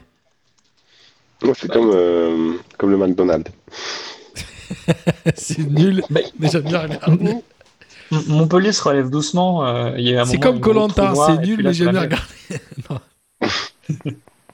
C'est- Non, mais c'est quand même 7 matchs sans défaite pour Montpellier. Enfin, tu sens qu'ils sont quand même un peu solides. Et surtout, le moment où il y a eu euh, il y a une petite climatisation quand on parlait d'Europe. Non, mais ça a Ensuite, ils ont fait été. une C'est très, 7 très matchs mauvaise en série. défaite. Denis, après 7 matchs en victoire, ils sont. On l'est- on- on l'avait dit à l'époque. Non, mais c'est ça, c'est euh, c'est des dents de scie, et euh, là, euh, ils sont relancés un petit peu dans la, dans la course à une place en, en Coupe d'Europe. Et ce que j'ai bien aimé, c'est Delors qui, qui disait qu'il avait envie de jouer une Coupe d'Europe avec, avec les coéquipiers. Donc, déjà, la perspective de se dire que Delors restera, c'est bien pour Montpellier. C'est un très bon joueur avec la board. Les deux ont été fous. Enfin, Montpellier, j'aime bien ce qu'ils font. euh, c'est, ils reviennent bien. Pierre bien. Pierre? Ah, moi aussi, j'aime bien ce qu'ils qu'ils proposent. Je Je les trouve euh, assez frais, à part la période, comme on disait, où il y a eu un trou d'air, mais moi, je les trouve, globalement, euh, j'aime bien. Je suis assez d'accord. hein. C'est une équipe qui est intéressante à regarder et souvent tu vois des buts, alors pour ou contre eux, mais euh, Angers-Montpellier la semaine le prochaine journée. On y croit? Ouais. Au but, au fait qu'il y ait des buts? Ah oui, bah oui. Oui, oui. Attention à, attention à Angers qui peut euh, mettre le triangle des Bermudes au-dessus de la ville d'Angers. Exactement. On va, on va passer aux deux derniers euh, matchs de la journée qui concernaient le haut de tableau, enfin le haut et le bas, notamment pour Lille.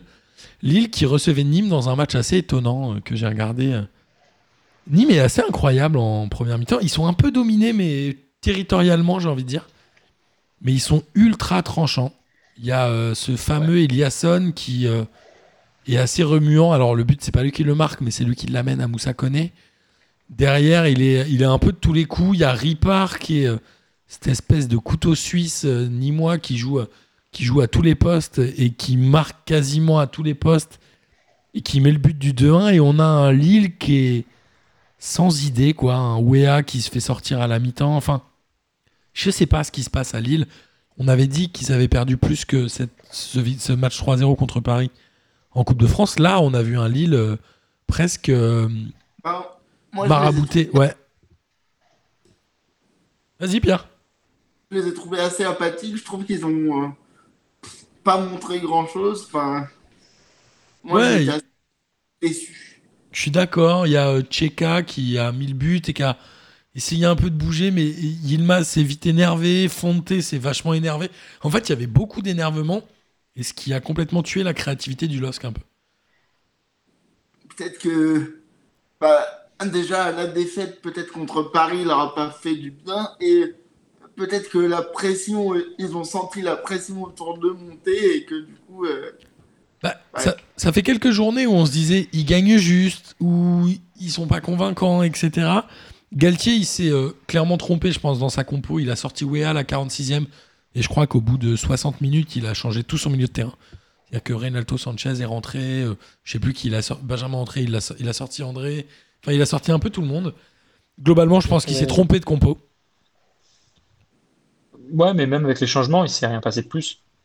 Ouais, Enfin, Oui, c'est vrai. Le, le problème qu'il y a, c'est que, euh, on le disait pendant la Coupe de France, depuis janvier, Lille ne fait pas de bons matchs. Il y avait un petit peu cette euh, chance du champion avec des victoires un petit peu à, à- à l'arraché comme ça, mais il restait un- une dernière solidité défensive à, à Lille que Lille n'avait pas là, face à Nîmes. Ouais. Et même s'ils ont eu la balle, ils ont laissé des, ils ont laissé des espaces énormes derrière. Énorme. Et Fonte Bodman, qui depuis le début de saison sont excellents, là, ouais, force est de constater que c'était moins bon. Mais moi, j'ai pas eu le sentiment d'avoir une fatigue physique. J'ai vraiment eu le sentiment de voir de la peur un peu. Enfin, je sais pas comment t'expliquer. ouais, moi je pense que, euh, comme je disais, mentalement, euh, c'est de la pression. Enfin, je sais pas, ou alors ils sentent que ils arrivent euh, dans le money time et ils gèrent plus bien en fait. Et à l'inverse de Nîmes, qui est, qui est un peu l'équipe qui est la reine du Money Time, quoi. Là, c'est Nîmes, c'est incroyable. Nîmes, ils ont. Bah, les... Ouais, les enjeux sont pas les mêmes. Hein. Ouais, c'est ouf, mais Il y a Nîmes, moins de pression sur Nîmes, en fait. mais t'as envie d'y croire, Nîmes en Ligue 1. Alors Hein que il y a, il y a 8 mois, tu réécoutes les derniers P2J, je Bah, te dis qu'ils sont condamnés. Mais là, tu te dis, putain, c'est une équipe de caractère en vrai. Et c'est ce qui manque à tellement de clubs. Sur 2021, ils perdent, euh, ils perdent peu de points. Et surtout que ce ne sont pas des grosses défaites, hormis face au PSG et face à Angers. Euh, le reste du temps, bah, il y, a quelques défaites. Il y a Monaco aussi où ils perdent, mais les mecs, depuis ces matchs-là, ils te mettent trois buts pour essayer d'égaliser. Enfin, ils, mettent déjà beaucoup de buts et je pense qu'ils mettent peut-être plus de buts en 2021 qu'en 2020. Et ils jouent euh, Saint-Etienne. Hein. Ils reçoivent Saint-Etienne prochaine journée, donc c'est un match qui vaut cher celui-là. C'est un match qui vaut cher et euh, bah, je voudrais pas porter de mauvaise oeil à Nîmes, mais euh, Nîmes peut faire quelque chose dans ce match-là. Et surtout, en faisant quelque chose dans ce match-là, Saint-Etienne peut vraiment transpirer fort. Ouais. Parce, que s'il gagne, il reviendra un point de saint Alors que si Saint-Etienne gagne, la messe sera un peu dite et saint sera sauvé. C'est un match qui va, à mon avis, c'est un match qui va valoir le coup d'être regardé. Et il y a Ferrat. Ferrat, c'est un bon joueur quand même. Excellent Ferrat, j'oublie. Euh, il, est, euh, il est vraiment très fort. C'est pas le seul. Enfin, voilà, il revient, il revient très fort. Et Eliasson, Melling, t'as euh, Koubas aussi qui a fait un match. Et Ripard qui enchaîne des bons matchs aussi. Pendant longtemps, on l'avait pas vu. Et il est cette fois-ci au milieu de terrain. Quand il n'est pas à gauche, en défense ou en attaque, il est au milieu de terrain. Incroyable, Ripard. Moi, je suis, ah. euh, je joue la relégation. Je suis très heureux d'avoir un mec comme Ripard dans mon effectif. Franchement, euh, niveau de la mentalité, c'est irréprochable. J'allais dire que c'est un joueur qui est plutôt vieux, mais en fait, pas du tout. Il a 28 ans. J'ai l'impression que ce joueur-là, il... Ouais, il est pas si il, est il a anime depuis, euh, depuis le début de sa carrière et puis il fait des saisons complètes à chaque fois. Ouais, génial. J'adore ce genre de joueur. Bref, même s'il n'a pas le niveau, tout ça, ça me fait penser au débat sur Blaise Matuidi, tout ça. Est-ce que, oui, bon, après. Ouais, après, Matuidi, euh, le PSG sans Matuidi. Euh. Non, non, je voulais pas lancer ce débat. C'est comme euh, la France, Benzema, tout ça. D'ailleurs, on parlera à la fin rapidement de la liste de l'équipe de France. Même s'il n'y a pas de sujet. Dernier match de la journée, c'était un peu le Pierrico. C'est-à-dire le, match où on savait qu'on allait pouvoir charrier Pierre. Et le PSG a. Alors, le score est à la fois trompeur et pas trompeur. Le PSG a quand même passé 4 buts à Lyon et a gagné 4 buts à 2 dans le fabuleux outil ou le formidable outil de Jean-Michel Aulas.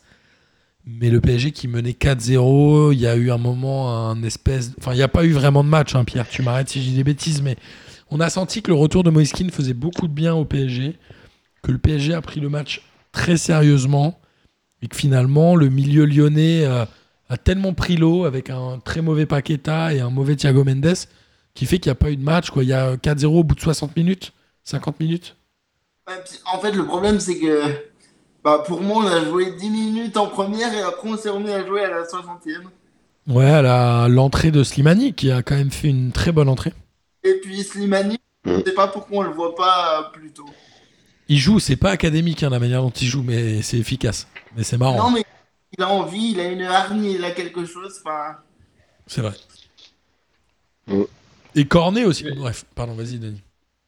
Bah pour, pour, parler de Lyon, euh, après, je pense qu'on parle beaucoup du PSG, mais pour parler de Lyon, effectivement, euh, ça coïncide au moment où le PSG euh, fait, baisse un tout petit peu du pied, mais je pense que c'est surtout Lyon, Garça qui remet son équipe de la meilleure des manières. Quoi. Dubois, Dubois est rentré, et Dubois, même si je suis pas un grand fan, il a quand même donné un peu de stabilité. Attends, Dubois, on est d'accord qu'il l'a mis sur le banc pour une question de choix tactique ou machin? Bah, Dubois, il l'a mis sur le banc pour mettre des Chiglio et ensuite, finalement, euh, euh, Dubois est rentré et. Euh, ah, moi, j'ai pas compris. Il a, récupéré le, il a récupéré le brassard. Moi, je comprends pas comment tu peux mettre un mec sur le banc et quand il rentre, tu lui files le brassard. Mais j'ai un peu du mal.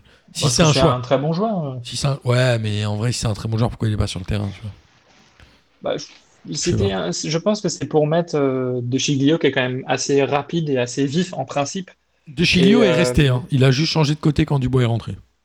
Et c'était peut-être pour éviter les offensives d'Mbappé. Et puis, c'est peut-être dit que euh, Diallo à gauche, euh, ça allait peut-être mieux le faire. Enfin, c'était purement tactique et je pense qu'il s'est planté. D'ailleurs, c'est pour ça que Lyon a été plus équilibré en faisant ces trois changements à la 56e. Si on reste côté. si, on, se concentre sur Lyon, est-ce qu'on peut dire quand même que Rudy Garcia s'est trompé de compo de départ? C'est ce que j'allais dire. Moi, il s'est planté. Ce qui arrive. Hein. ça arrive. Hein en fait, le problème de Garcia, c'est que contre les gros, et, il a du mal. Ça fait cliché, hein, mais à part euh, la Juve et City, euh, les gros, c'est pas son truc. Il a eu de la chance deux fois. Et... Ouais. Moi, je trouve que. Ouais. Mais il, il s'est planté la synchropo, je sais plus dans quel autre match. hein, L'entraîneur, je crois que c'est pas, je me demande si c'est pas Kovac qui avait fait trois changements comme ça à la mi-temps et ça avait tout changé. Là, c'est vrai que à la mi-temps, il y a que 2-0. Est-ce que tu fais autant de changements? Oui, tu peux peut-être les faire.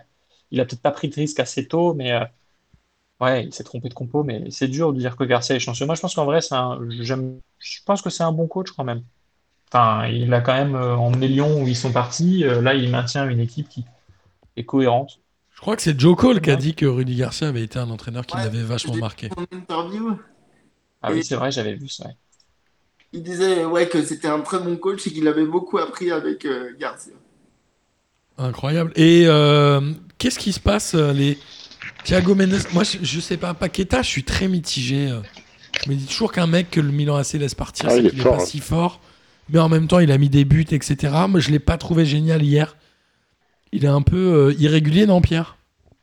En même temps, Paqueta, il a, il a fait un peu la même. Enfin, il a, il a eu une très bonne trajectoire au tout début au, au Milan. Il a fait six mois euh, où il était au top et après, il, il s'est un peu euh, éteint. Et là, euh, enfin, même si la saison arrive euh, à sa fin, je pense qu'il peut nous refaire la même chose. En fait, il est plus aussi tranchant que ce qu'il a pu être pour moi. Mais il est, il est très jeune, hein, il, a, il a 23 ans, mais ça me fait penser à. On a souvent parlé des erreurs de recrutement, etc.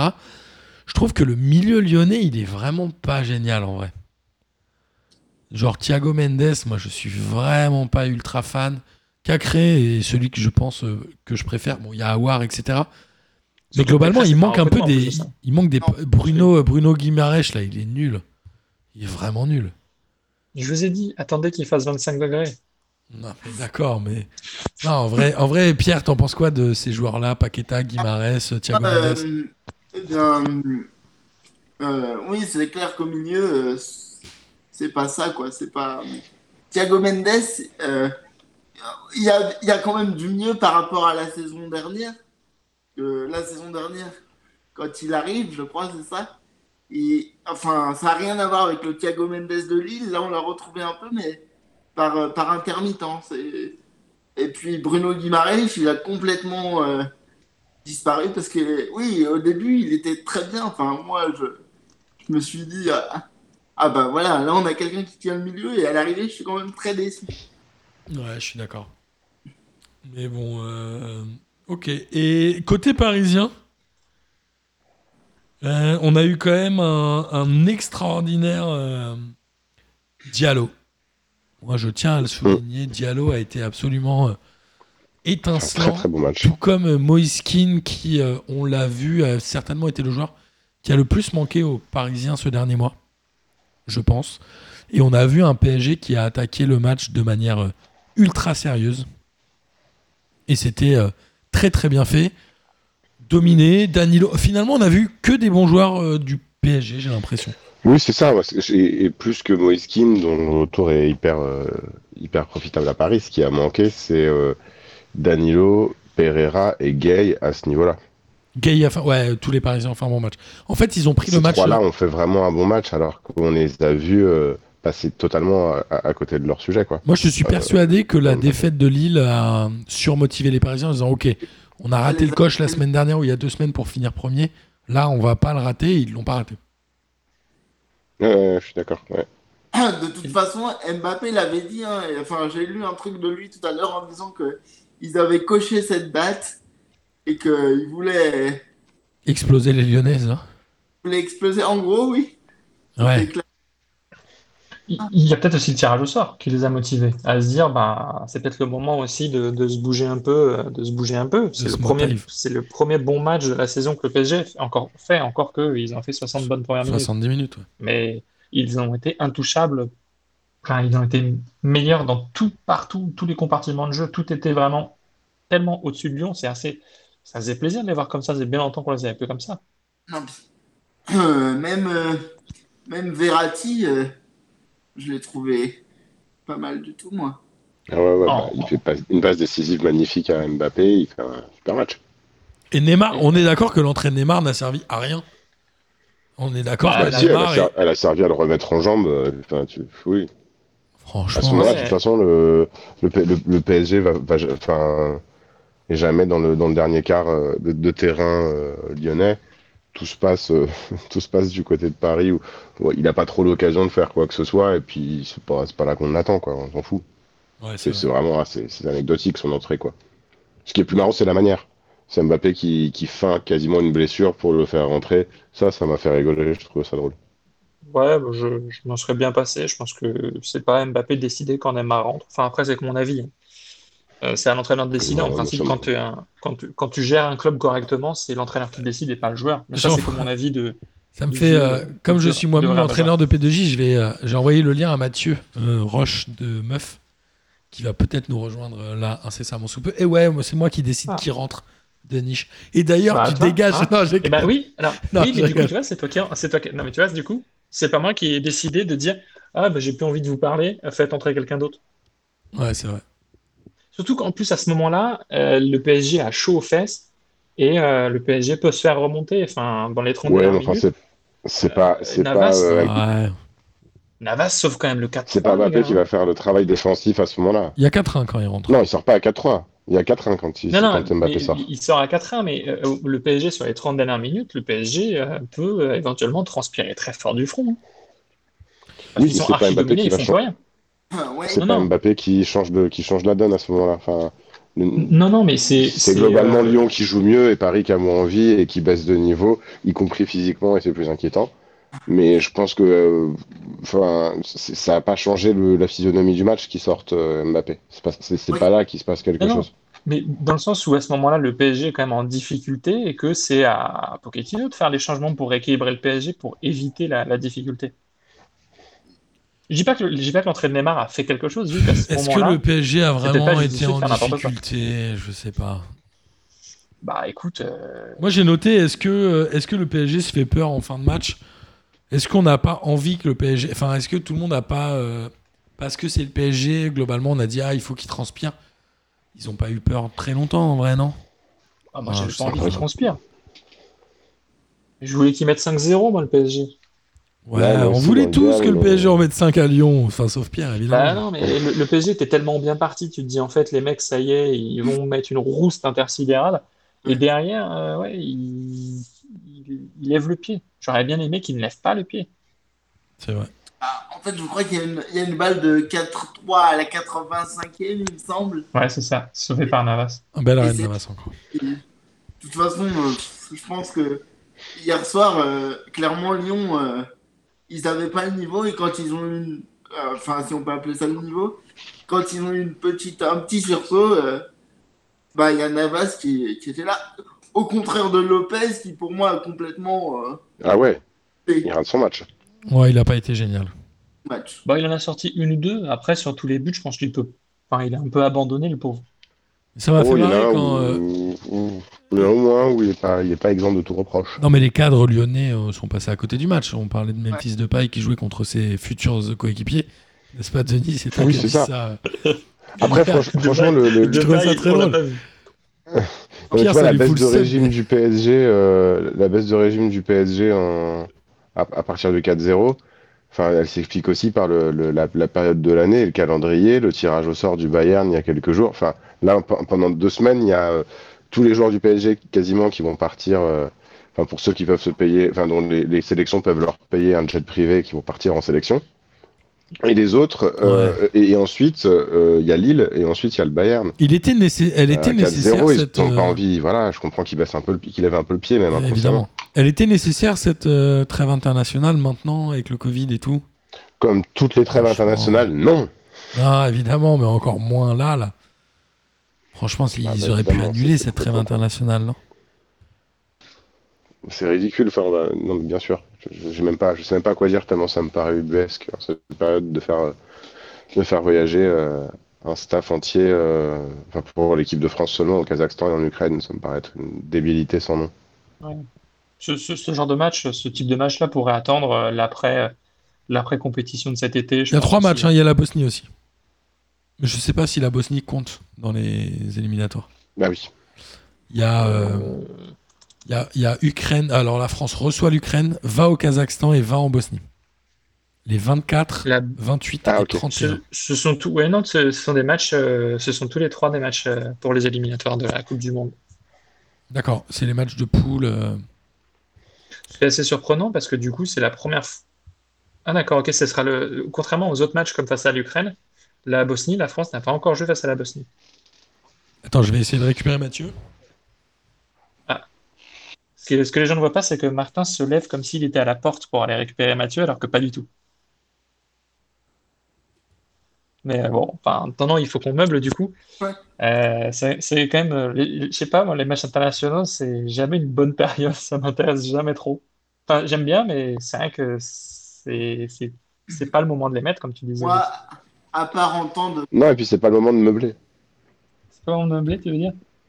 Alors, Non, non, j'allais dire, euh, c'est pas, c'est pas très sympa, Martin, de nous que- laisser meubler avec la trêve internationale, qui est quand même le truc le non, désolé, je, je, je branchais Mathieu. sur un euh, match un peu sympa. Je vous avais promis l'arrivée de Mathieu, il est là au téléphone. Alors Mathieu, pas mon frère euh, cette fois, mais Mathieu, euh, Mathieu de Meuf. Salut Mathieu, ça va? Salut Martin, ça roule et toi? Ouais, Je suis avec Denis, Gis et Pierre. Euh, On est en train de finir l'émission. On en est à 1h20 et on était en train de parler des matchs de l'équipe de France. Je vous montre Mathieu euh, pour ceux qui. je, euh, je pense que Mathieu nous entendra pas. Salut, les gars. Est-ce que tu les entends? Non, tu les entends pas, Mathieu? Je les entends pas.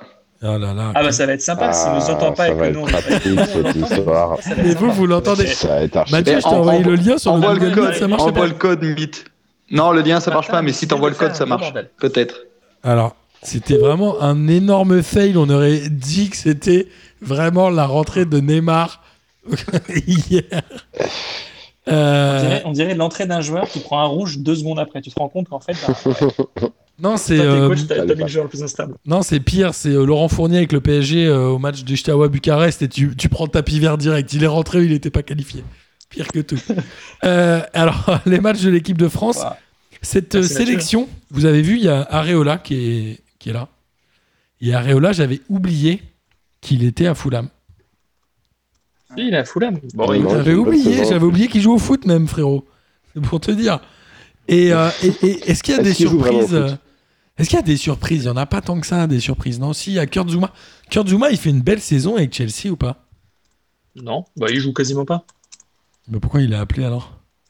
Bah parce que euh, Parce que ça fait partie des, je sais pas pourquoi il est appelé. c'est c'est partie des mecs que, que- que- qui, qui le prend une fois de temps en temps et personne ne sait pourquoi. Ouais, c'est. Je pense que c'est, c'est pour nous détourner du reste, pour qu'on parle pas de Benzema. Ah non, Ah, alors il y a encore un débat Benzema, sans déconner? Moi, il y en a pas pour moins de Benzema, Benzema, il y en a zéro. Moi, je, pense- je C'est pas moi pense qui pas non plus. moi qui, qui a un dé- débat Benzema, mais de fait, il y en a un. Tu- vraiment? Non, mais sérieux. Pierre, te penses quoi, toi, de Benzema? À chaque fois qu'il y a une liste de l'équipe de France, on nous revend du Benzema. En fait, je vais, je vais répondre à la question que tu as posée la semaine dernière, à savoir si euh, Benzema à, Lyon c'était une bonne idée. Je pense que Benzema, c'est une bonne idée de partout en fait. Ok. Quand, quand on aime le foot, en tant que joueur, on ne peut que aimer un joueur comme euh, Benzema. Donc, euh, moi, à chaque. Enfin, je trouve que c'est l'un des meilleurs au monde actuellement. Et donc, euh, oui, moi, là, je trouve qu'à chaque fois, c'est dommage qu'il y soit pas. Maintenant, il n'y a plus de débat, parce que on sait que euh, c'est une histoire d'homme. Donc, euh, voilà. Après, je pense qu'il faut nexter et, se concentrer sur euh, euh, la liste qu'on a. Mais voilà, c'est. Je pense que quand on aime le foot, on aime, Ben- on aime Benzema comme on aime Messi, comme on aime Ronaldo. Voilà. Et comme on quand on aime l'alcool, on aime Gis. Et ça, tu as trouvé l'argument qui, qui a fait mouche. non, mais en vrai, Je te jure, il y a plein de gens qui aiment l'alcool et qui m'aiment pas, encore heureux. hein. non, c'est des mauvaises personnes. Mais euh, globalement, moi, je, ce que je comprends pas, c'est que à chaque fois qu'il y a une liste, on reparle de Benzema. Alors, tu- eh, ce débat dans P2J, on l'a eu 25 000 fois.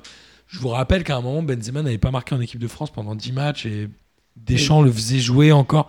C'est ce côté euh, affaire d'homme. Ouais, je Giroud, il est champion du monde, gros, c'est fini, y a pas, y a- c'est pas un argument, ça. Mais c'est, moi je suis pas, je suis pas. un- Je pense que c'est les médias, de- moi, qui ont monté ce truc. En fait, il y a un, il y a un, un rôle Bah des oui. médias qui est énorme et qui n'est pas euh, propre à Deschamps ou à la Fédé. Mais- Enfin, la Fédé est un peu merdique, mais. Non, mais c'est normal que tu aies un débat Benzema en équipe de France, puisque au Real Madrid, euh, le Real, le Real Madrid sans Benzema, euh, il ce serait pas, il n'en serait pas là. C'est l'un des meilleurs attaquants français euh, qui joue dans les cinq grands championnats, ça c'est clair. Maintenant, dans le groupe, avec le passif de Benzema, ce qui s'est passé, son apport dans le groupe, qu'il soit positif ou négatif, aujourd'hui, ben, le groupe vit bien. Le plus important, finalement, c'est qu'il y a un groupe. Et euh, Ça, oui, je suis d'accord. les faits ont montré que sans Benzema, l'équipe de France tournait très bien. Donc, euh, effectivement, ensuite, tout le monde le remet sur le tapis. Pendant l'élection de la- des présidents de la FFF, euh, il y en a Ouais. plein qui ont dit Ouais, moi, si j'étais président de la FFF, Benzema reviendrait pour un peu saisir quelques voix qu'ils n'ont pas eues. Ben euh, non, voilà. Aujourd'hui, euh, l'équipe de France n'a pas besoin de Benzema. C'est parce qu'à chaque fois, on, on veut comparer euh, avec les performances qu'il a au Real. Et voilà, je pense que maintenant, comme je l'ai dit, il n'y a plus de. Il y a plus de débat, il faut acter que la situation est comme ça et c'est terminé en fait. Ouais, c'est ça, c'est ça, la situation est comme ça. Bon, il y a Mathieu qui arrive. Ah, il va du coup, cette fois, on va l'accepter. Et il va Ah, gagner, j'ai- j'ai euh, Il va gagner sa présence dans le dernier quart d'heure de, de l'officiel de P2J. On parlait juste avant que tu arrives, Mathieu, et on te fera euh, parler de l'épisode, euh, enfin, de deux meufs en fin d'émission. On parlait de Benzema en équipe de France. On veut juste avoir ton avis sans trop, sans trop d'avis. Juste ce que t'en penses. Euh, c'est c'est hyper compliqué le débat parce que franchement, c'est un grand joueur, c'est un très bon joueur. Après, euh, ce qu'il a fait dans le vestiaire, c'est hyper compliqué euh, de le reposer en équipe de France. Donc, euh, ouais, j'aimerais pas être à la place de Deschamps. Franchement, je sais pas ce que je ferais. voilà, c'est un avis pas très tranché. très bonne. euh, bah non, c'est très bien. C'est très bien. Et euh, on va. Vous allez regarder ces matchs-là de l'équipe de France? Moi, j'avoue, je pense que je vais pas les regarder. Je vais vous dire, lundi prochain, je vais inventer un. Je vais inventer des matchs. Je vais pas regarder. Si, quand même. Enfin, il faut les. Enfin, c'est l'équipe de France, quoi. Il y a quand même le Kazakhstan en France qui, ouais, qui est quand même un peu le peut-être le, le, le, le meilleur match de cette de cette série de trois matchs. Alors, le fils de Mathieu, c'est Tom qu'on entend à la fin de l'émission euh, quand je n'oublie pas de lancer le jingle. Est-ce que quand tu as des enfants, du coup, tu regardes un peu plus l'équipe de France ou pas? Alors, Non, c'est pas. Il est, il est pas convaincu. Du coup, il a, il a rage Il- quit avec son internet. Il s'est il s'est C'est cancellé. le petit. euh, c'est le petit. Il a, il a chose débranché la box. Attends, ah, t'as pas entendu du coup. Alors oui, Ah, est-ce que tu regardes plus l'équipe de France avec les gosses? Ouais, je pense que oui, en effet, parce que parce que parce qu'ils retrouvent tous leurs joueurs qu'ils aiment et puis en plus c'est du foot gratuit. C'est du foot gratuit, il y en a pas tant que ça, donc euh, pour les enfants c'est bien aussi. Euh, tout le monde euh, a pas d'abonnement, euh, Bein, euh, machin, etc. pour regarder tous les matchs. Donc Très voilà. bon argument. Après, euh, moi Tom, il veut regarder Lille, donc euh, l'équipe de France ça, ça l'intéresse un peu moins, voilà. Mais je, je, je, je pense que les gens qui ont des enfants regardent plus facilement l'équipe de France. ouais. C'est un très bon argument de dire qu'aujourd'hui l'équipe de France est les seuls matchs que tu peux voir gratos en fait. Ouais. Bah, Il n'y a, pas- il y a pas 36 choix, hein. c'est l'équipe de France ou rien. Ou un match d'Europa League Ouais, par, de temps en euh, temps. par semaine d'Europa League, quoi, c'est tout. Sur RMC Story ou je sais pas quoi, sur des chaînes qui n'existent pas. Euh, Sur. RMC Story, ouais, entre deux épisodes de Faites entrer l'accusé, le truc comme ça. en tout cas, Mathieu, Ouais, si tu veux venir, face à l'Alaska. Si tu veux venir avec nous euh, la semaine prochaine pour parler de l'équipe de France, euh, tu es invité à P2J officiellement pour faire toute l'émission cette fois. Et bah ouais, ouais, Si oui, tu as oui, envie, hein. pourquoi pas carrément. Ça peut, ça peut, ça peut, ça peut. et Putain, ça va me motiver à regarder les matchs. ça. Surtout que maintenant le lien ne changera Ouais. plus, donc euh, maintenant que tu as le lien, ça marchera. Impeccable. Tu, tu viens de te mettre dans une énorme galère, tu te rends pas compte. Ouais, si, mais j'en ai bien l'impression. C'est celui-là que je voulais, dévi- c'est celui-là que je voulais éviter l'épisode. Et ouais, et c'est Ah, pour ça que tu y es. Euh, on va passer au championnat étranger pour finir cette longue émission. Oui. J'ai juste un petit regret pour l'équipe de France qui n'est pas Théo Hernandez dedans. Bof. Ouais. Parce que quand moi je vois, euh, non mais quand je vois la défense avec l'anglais et Zuma, sincèrement, Attends, mais Hernandez, tu mets il joue un- au même poste que son frère Hernandez. Ben non, en principe, Lucas Hernandez, il est défenseur central et Théo Hernandez est latéral gauche. Donc moi, tu mets Théo Hernandez à gauche et Lucas Hernandez dans l'axe, ça t'évite d'avoir Ah, mais l'anglais ou On est d'avoir. d'accord, mais en équipe de France, il joue toujours euh, latéral. Ça, ça m'arrangerait plus. Théo, euh, Lucas Hernandez joue toujours latéral en équipe de France. En équipe de France, oui, mais en principe, il est euh, défenseur central. Ok. Alors, on va passer au, champ- au championnat étranger. Alors, en Angleterre, j'ai rien compris. Il y avait Arsenal qui jouait la 13e journée, Tottenham qui jouait la 26e, City qui a joué mercredi la 18e, c'était n'importe quoi. Mais globalement, je crois qu'ils ont essayé de rattraper le calendrier. Ce qui a à peu près Ouais, mais ils ont fait deux. en causant d'autres retards en même temps, parce que tu as des matchs qui ont été reportés parce que tu avais de la Cup, enfin, c'était vraiment n'importe quoi. Ouais, c'était n'importe quoi. Mais en tout cas, City est euh, premier avec euh, 14 points d'avance sur United qui est deuxième, qui a certes un match en moins. Mais City file droit vers le titre. Ils avaient gagné, je crois, 3-0 au milieu de semaine, non? Non, ou la semaine dernière Bah, euh, T'as Oui, eu la Ligue des Champions. Ils jouent en Ligue des Champions en milieu de semaine. Et, euh, et Liverpool, euh, Liverpool qui euh, en finit pas de perdre des points sur le premier. En Espagne, du coup, ouais, l'Angleterre, je suis désolé, mais j'ai rien compris au classement, moi, et au calendrier. Bon. Il- en gros, c'est statu quo. Quoi. Exactement. En Espagne, Ouais, on, on peut saluer quand même, juste sur l'Angleterre, on peut saluer le travail de Guardiola quand même. Enfin, on le fait Exact. systématiquement, mais je trouve que c'est c'est énorme ce qu'il amène. Hein. C'est un très bon. Ouais, on le savait que c'était un très bon entraîneur, mais là encore plus, et City qui était euh, pas forcément très bien embarqué en début de championnat, là est en train de rouler sur la première ligue, et on l'espère pas pour le PSG notamment, rouler sur la Ligue des Champions. N'est-ce pas, Denis? Croisons les doigts. Croisons les doigts. En Espagne, euh, le Real a gagné 3 avec un doublé de Benzema. Encore. Eh oui. Qui devient troisième meilleur buteur du Real, on l'a dit tout à l'heure. Et euh, le Real qui s'accroche potentiellement à la course au titre, même si ça risque d'être compliqué, puisque l'Atlético a battu Alaves un but à zéro avec un but de Luis Suarez qui euh, définitivement manque certainement au Barça. Et le Barça Bon, a ça s'est pas trop vu face à la Sociedad. Ça s'est pas trop vu face à la Sociedad, mais depuis le début de saison, c'est un peu plus compliqué. Mais le Barça a gagné 6-1 avec même un but d'Ousmane Dembélé qui cette fois euh, a réussi à ne pas tirer dans le gardien comme il l'avait fait Et un huit double- fois contre Et, le et PSG. un doublé de Dest. Et un doublé de cette chèvre de Dest. Exactement. Non, mais la Sociedad est quand même cinquième et le Barça a été tellement supérieur tout le match que je, me, je, ne, je ne pensais pas que la Sociedad était réellement euh, cinquième. Il n'y a pas eu de match euh, très longtemps. Et Dembélé, ouais, Dembélé, est-ce qu'il revient? Il joue en tout cas, il est quasiment titulaire à chaque fois, non? Ouais, et puis ils veulent le prolonger, à ce qui paraît. Incroyable. Alors qu'il était prêt à être. Ah, putain, ils l'ont payé tellement cher. Ouais, un peu trop. Ah oui, si, en Espagne, j'ai entendu, c'est signé euh, Haaland au Real Madrid. J'ai vu plusieurs posts là-dessus, ça a l'air d'être euh, ça a l'air d'être très vite fait. Pour euh, Maintenant, 160 je sais millions pas. d'euros, un truc comme ça, non?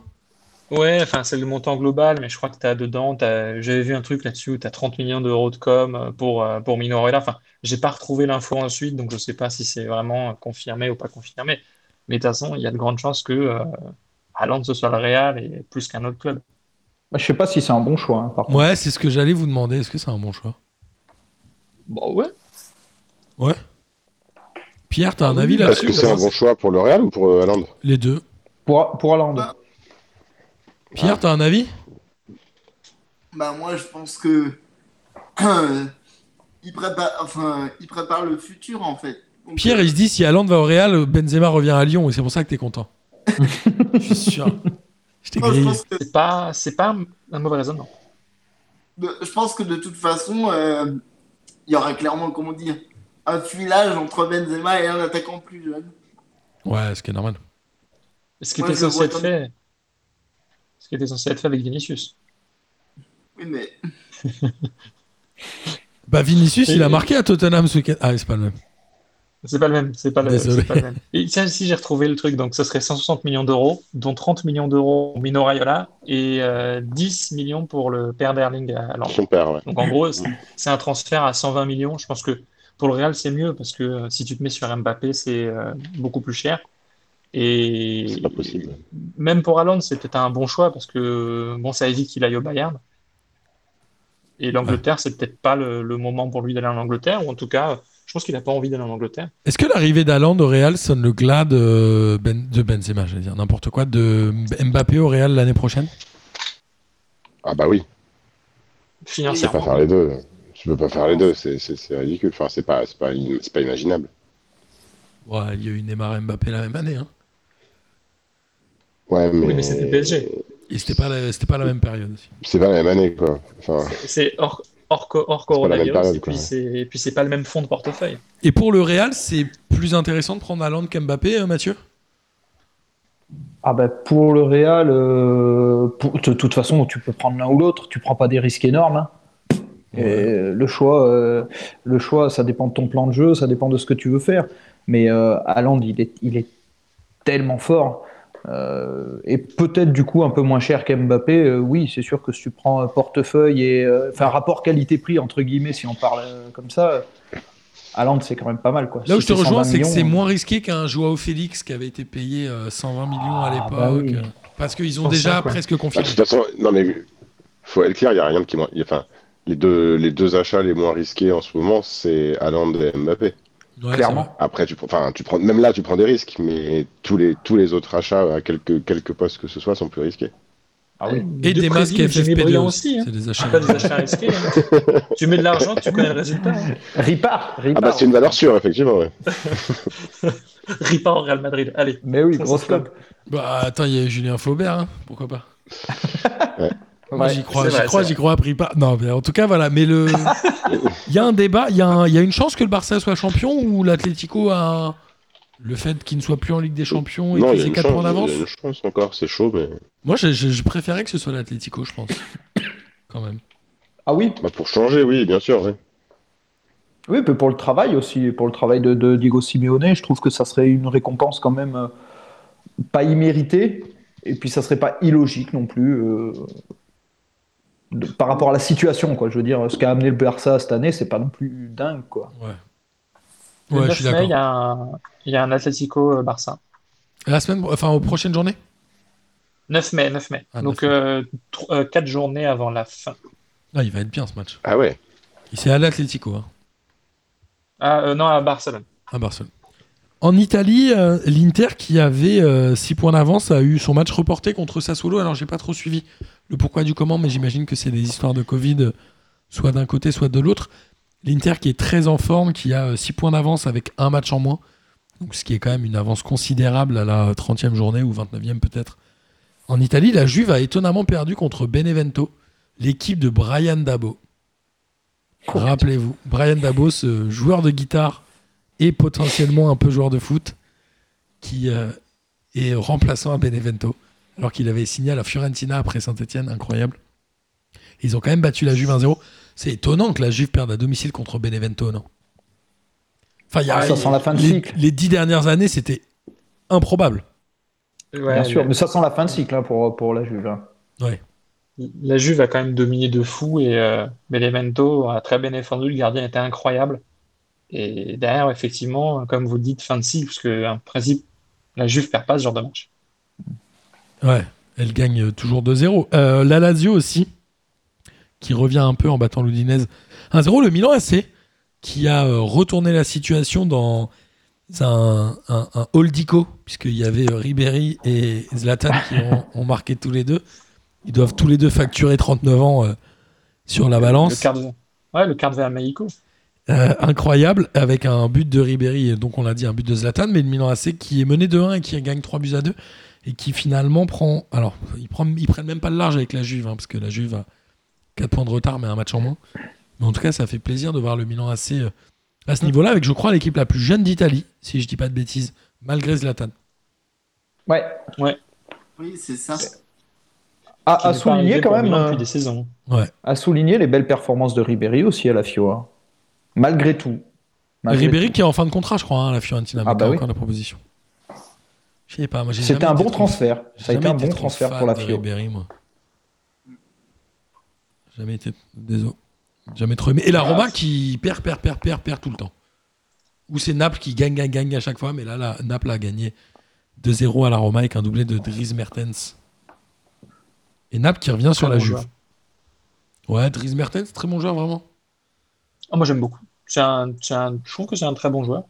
Je, bon, bon joueur belge. Malheureusement, à Naples, c'est quand même moins bon cette saison que les autres saisons, mais euh, il est quand même, il marque, euh, je pense qu'il marque une bonne quinzaine, vingtaine de, peut-être une bonne quinzaine de buts par saison. Je vais vérifier, mais Ouais, c'est un, ouais, bien un bon attaquant pour Naples, mais ça fait longtemps qu'il est là-bas et il est jamais vraiment parti finalement. Est-ce qu'il a le niveau? Ouais, je sais pas. Non, c'est un, c'est un bon joueur. Le problème de Naples, c'est un genre de, de Marseille de l'Italie, quoi. C'est-à-dire qu'ils arrivent à se mettre dans des situations complètement alambiquées quand tout va bien. Enfin, c'est c'est compliqué ce club aussi. euh. Mais ils ont un drôle de que- président aussi, non Un peu. euh, Bah ouais. J'ai cru que tu parlais de la mafia quand tu disais que c'était un peu les mêmes clubs. J'ai pas. ah. Moi, je pensais que c'était Maradona, mais j'ai oublié que Maradona n'est pas allé à Marseille. Alors, du coup, je ne trouvais pas le. Il a failli. Si, il est allé à Non, Marseille trouve- en bateau pour la pub de Puma. Il était sur le Oui, enfin, Ah ouais, c'est- mais bon. c'est pour Puma et et peut-être que. Enfin, Maradona a peut-être besoin d'argent aussi pour éponger les dettes. hein. Exact. Non, non, que je les dettes, à mon avis.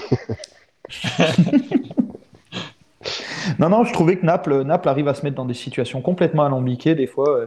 Un peu, moi je trouve il- ça ressemble un peu à, à l'OM parfois où Ouais, c'est vrai, c'est on a vrai. l'impression que tout va bien puis il se D'un coup, ça... le président, le président De Laurenti, c'est pas étranger à tout ça, quoi. C'est un peu un taré, ce gars aussi. il est dans le cinéma, lui. mais hein. clairement. producteur de cinéma. Euh, en Allemagne, Leipzig a Euh, gagné euh, 1-0 à Bielefeld. Le Bayern a gagné 4-0 contre Stuttgart avec un quintuplé de Robert Lewandowski. À 10 contre 11, à 10 contre 11, il a fait tout le match. Ils ont Ouais. fait 80 minutes dans le match. Ils ont joué à 10 contre Il y a 11. 1-0, ils ont je crois. des buts. Il y a 1-0, ils Ouais. jouent à 10 contre 11, ils en, ils en mettent 3 derrière. Il y a- Ouais, il y a 0-0. Non, non, il y a 0-0. Ils prennent euh, Alaba prend un rouge à la 11e et euh, ouais, à partir de la 18e, Lewandowski bah, te met un petit triplé. Ils mettent 4 buts en première période. Le match est plié, ils sont tranquilles et sur leur Ah, but, C'est lunaire. hein. ils font des constructions, des très belles constructions. Ils étaient à 10 contre 11. T'avais l'impression que c'était l'inverse. C'est le seul club au monde qui a incroyable. 10 contre 11 en met 4. C'est n'importe quoi. Enfin, c'était, enfin, c'était Stuttgart, ils sont très mauvais au classement. ils sont 8e. Ah ouais, non, ils sont pas si mauvais que ça en plus. Bah, Alors, ils sont 8e, c'est un, la Bundesliga, c'est euh, 16 équipes. Donc bon. euh, C'est euh, Alfonso Davis hein. qui prend un rouge à la 12e minute. C'est David Ah, j'ai cru que c'était là-bas. Excuse-moi, j'ai cru que c'était David. Euh, Non, je- ouais, c'est une équipe moyenne, Stuttgart. Quoi. Tu as des saisons où ils ont frôlé la, la relégation. Ouais, enfin de là en euh, prendre 4 à, à, à 11 contre 10, c'est quand même un peu costaud quoi. Ouais, je- ouais c'est vrai. C'est pas la même limonade, incroyable. En tout cas, le Bayern, euh, Mathieu, tu n'étais pas là, on en a parlé, mais on s'est dit évidemment que c'était le pire tirage pour le PSG, mais tout le monde avait l'air de dire que le PSG pouvait le faire. Ah non, le pire, tira- le pire tirage pour moi c'était Chelsea. Ah ouais? Chelsea, ça, ah bah ouais, moi ça m'aurait trop fait rire que Tuchel et, euh, et Thiago Silvi euh, ils mettent 2-0 au parc. J'aurais vraiment aimé. J'aurais vraiment aimé que le PSG tombe sur Chelsea. Ouais, Ça aurait ça été aurait été l'enfer. marrant. Ça aurait été marrant. Mathieu, t'es supporter de qui toi? De Guingamp, moi je suis, je suis Ah ouais, désolé bon. J'y connais rien au foot. Ah, si, Ah, il- cette saison, c'est pas terrible, Guingamp. hein. Et, et Dortmund, Mais rien n'est terrible jamais. hein. Dortmund, ils ont encore fait match nul, c'est pas possible. Ils ont, ils ont lâché complet le, le championnat. Mais ce qui fait que ça va peut-être être des bons candidats pour la Ligue des Champions quand même. Bon, ils jouent City, mais faut voir. Ils ont que 18 points de retard sur le Bayern. Bon, ça va. Euh, Bah, comme, euh, voilà. Mais ils sont pas loin de le, enfin, ils sont, ils sont pas loin de l'Europe, euh, Dortmund. Ils sont pas la Ligue des Champions. C'est vrai. En tout cas, euh, merci messieurs d'avoir fait euh, cette émission avec moi. C'était un plaisir, évidemment. Amis auditeurs et auditrices, je ne vous ferai pas l'affront de vous passer la fin du podcast de Grégoire Margoton. Mais euh, j'espère que vous avez pris évidemment autant de plaisir à écouter cette émission que nous en avons pris à la faire. Et il est temps de terminer par le traditionnel kiff de la semaine. Mathieu, c'était un plaisir que tu nous rejoignes un peu de manière impromptue. Moi, ça m'a fait grand plaisir. Et c'est toi qui vas démarrer avec le kiff du coup. Ah bah cool. Et ben, euh, et ben ouais, ouais, ouais, bah, le kiff c'était d'être là comme ça euh, Au débeauté. en super sub. En super sub, c'était c'était cool. Franchement, ça m'a fait vraiment vraiment plaisir de vous voir un petit peu. Ça faisait longtemps qu'on s'était pas croisés. Et, euh, et c'est cool. Euh, voilà, moi, mon kiff qui est pas un kiff, qui est un énorme questionnement euh, sur cette semaine, c'est c'est le forfait du PSG féminine en Ligue des Champions. Alors, qu'elles- sont qualifiées quand même?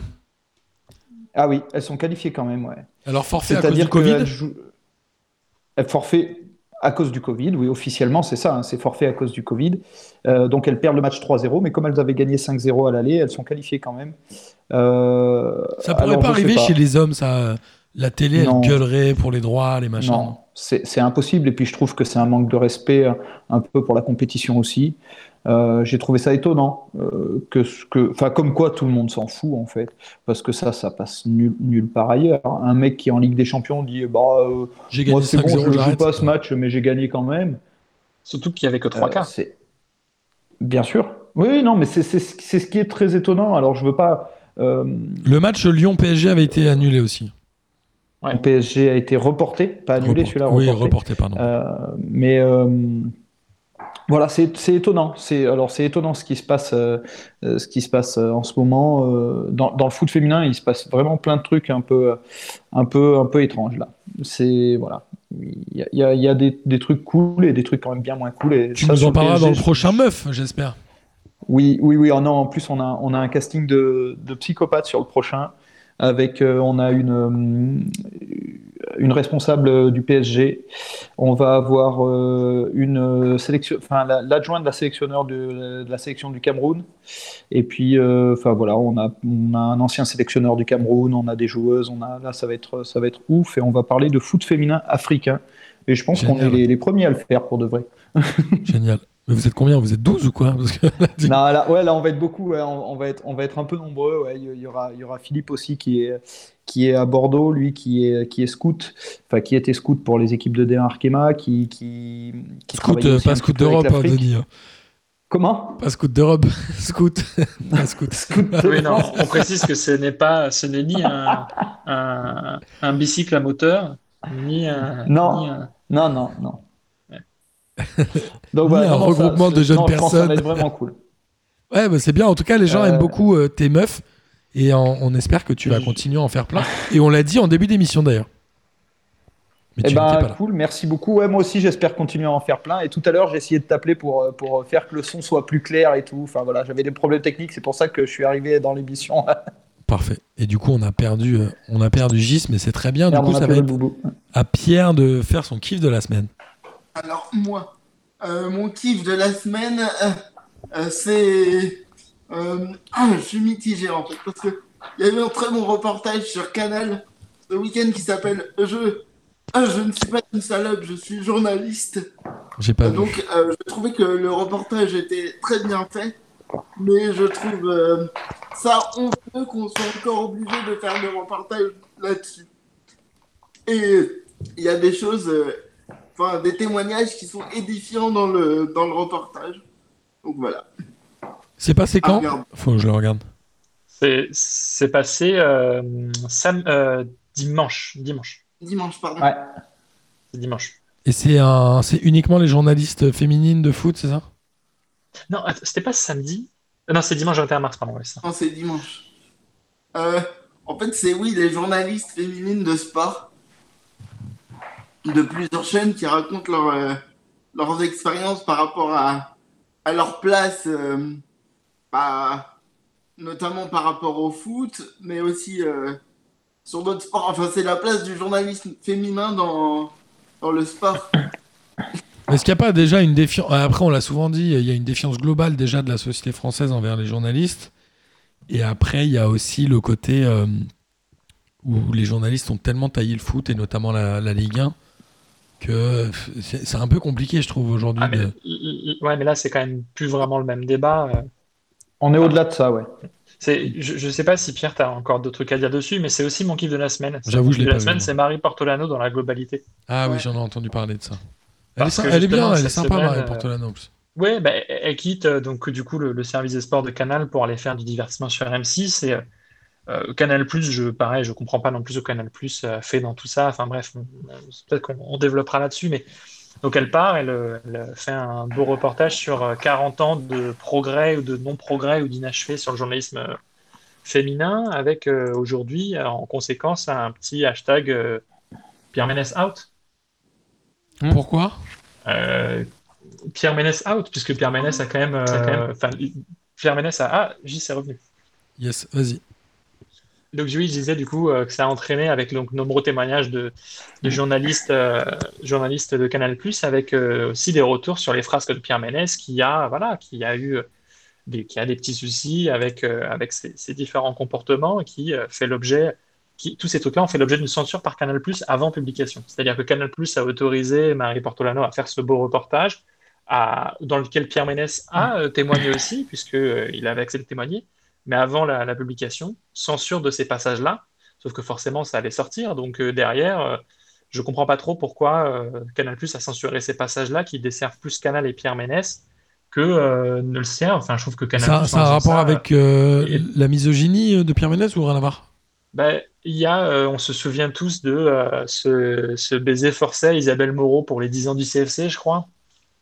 Tu avais aussi sur C8 un baiser volé aussi sur euh, Francesca Antonietti, je crois que j'ai toujours, je m'embrouille toujours en son nom de famille. Euh, et puis il y a aussi un fait qui est sorti aussi, c'est sur un, mauvais comportement, une des violences sexuelles sur, euh, sur Marie Portonado elle-même. Il, il est accusé, hein. Il est, ac- Il, il est il est accusé. ac- il est accusé, pas- en tout cas. Bah, alors, pour ce qui est de Francesca Antonietti et, euh, et de Isabelle Moreau, c'est des choses qui, sont, qui ont été diffusées à l'antenne. Ça, c'est des faits. C'était des choses, voilà. Pour ce qui est de Marie Portolano, c'est euh, ce qui est rapporté, en tout cas, c'est ce qui est rapporté, ce qui découle de la censure a priori de Canal+. Quoi qu'il arrive, on se rend compte qu'il y a quand même des progrès à faire. Parce que il y a, ces, ces faits-là on- sont très récents, ça date d'il y a 6-7 ans. On se rend compte que même ça, on n'a pas progressé. Aujourd'hui, il y a un progrès puisqu'il y a une prise de considération. On demande des, des justifications à Canal et à, à Pierre Ménès, mais euh, c'est quand même bien qu'elle ait balancé cette bombe-là avant de partir. Et pourquoi Canal, quitte à censurer des passages-là, n'a pas interdit carrément tout le reportage au final? Jusqu'à Ouais. faire ça, euh, c'est pire qu'autre chose. Mais, il y a euh, des progrès. Il y a- des progrès, c'est dingue, et, et moi je, le- je le touche un petit peu de près maintenant avec, avec Meuf, et euh, je me rends compte que j'ai beaucoup de beaucoup jeunes femmes ou de femmes qui, qui me disent tiens c'est chouette, on, on a la parole là tranquillement, librement, etc. Et je me dis qu'en fait ça devrait pas exister, tout simplement, ça devrait être juste banal, ça devrait être normal en fait. Et ben c'est pas encore normal justement. Quand on fait des émissions sur le foot féminin, c'est pas non plus un phénomène. Enfin, tu, vois, on n'est pas sur un truc dingue, quoi. Et ben, j'ai des gens qui me remercient, alors que ça devrait pas, ça devrait pas, ça, enfin, normal, quoi. Personne va dire, ouais, merci les gars, vous faites un truc sur la Ligue des Champions, quoi. Après, nous, nous-mêmes, nous-mêmes chez P2J, on a très peu de meufs. Hein. C'est pas qu'on qu'on veut pas, c'est qu'il y en a très peu qui, qui viennent participer. Oui, mais oui. Nous, on serait ravis d'avoir plus Mm. souvent et même régulièrement des meufs chez nous. Mais voilà, après, euh, on, on est- on- c'est difficile de- pour nous de donner des leçons euh, dans ce côté-là. Alors, toi, Mathieu, tu as lancé euh, Meuf et on t'en remercie et tu prends le temps de d'inviter des gens, de trouver des contacts et c'est top et on adore ce truc-là. Après, euh, nous-mêmes, c'est difficile pour nous de, de, de dire euh, ouais, il faut. Ouais, mais c'est tu pas vois. forcément, euh, c'est pas forcément parce que tu as des filles dans ton émission que t'es pas misogyne, quoi. Je veux dire, tu peux faire une émission avec que des, et que des gars et, et que ce soit aussi euh, et que ce soit très bien. Enfin, euh, là-dessus, justement, le débat, il doit même pas être là, en fait. Là, il y a Tant des mieux. sujets différents. Enfin, il y a- il y a la représentation Mm. euh, des, des, des, des femmes dans le sport en général et euh, la discrimination. C'est deux sujets complètement différents, je crois. Ouais, Enfin, pas complètement différents, mais qui sont différents. Et puis, il faut pas, voilà, il faut évidemment pas mettre tout le monde au même panier. Ce genre de reportage et euh, ce, ce genre de documentaire font que tu fais progresser les, les mentalités et dans le même temps, euh, tu as des gens qui n'ont Mm. absolument rien à se reprocher. Le fait d'avoir permis déjà de diffuser ce reportage est vraiment très très bien et c'est vraiment euh, chouette que Marie Portolano ait pu faire ça.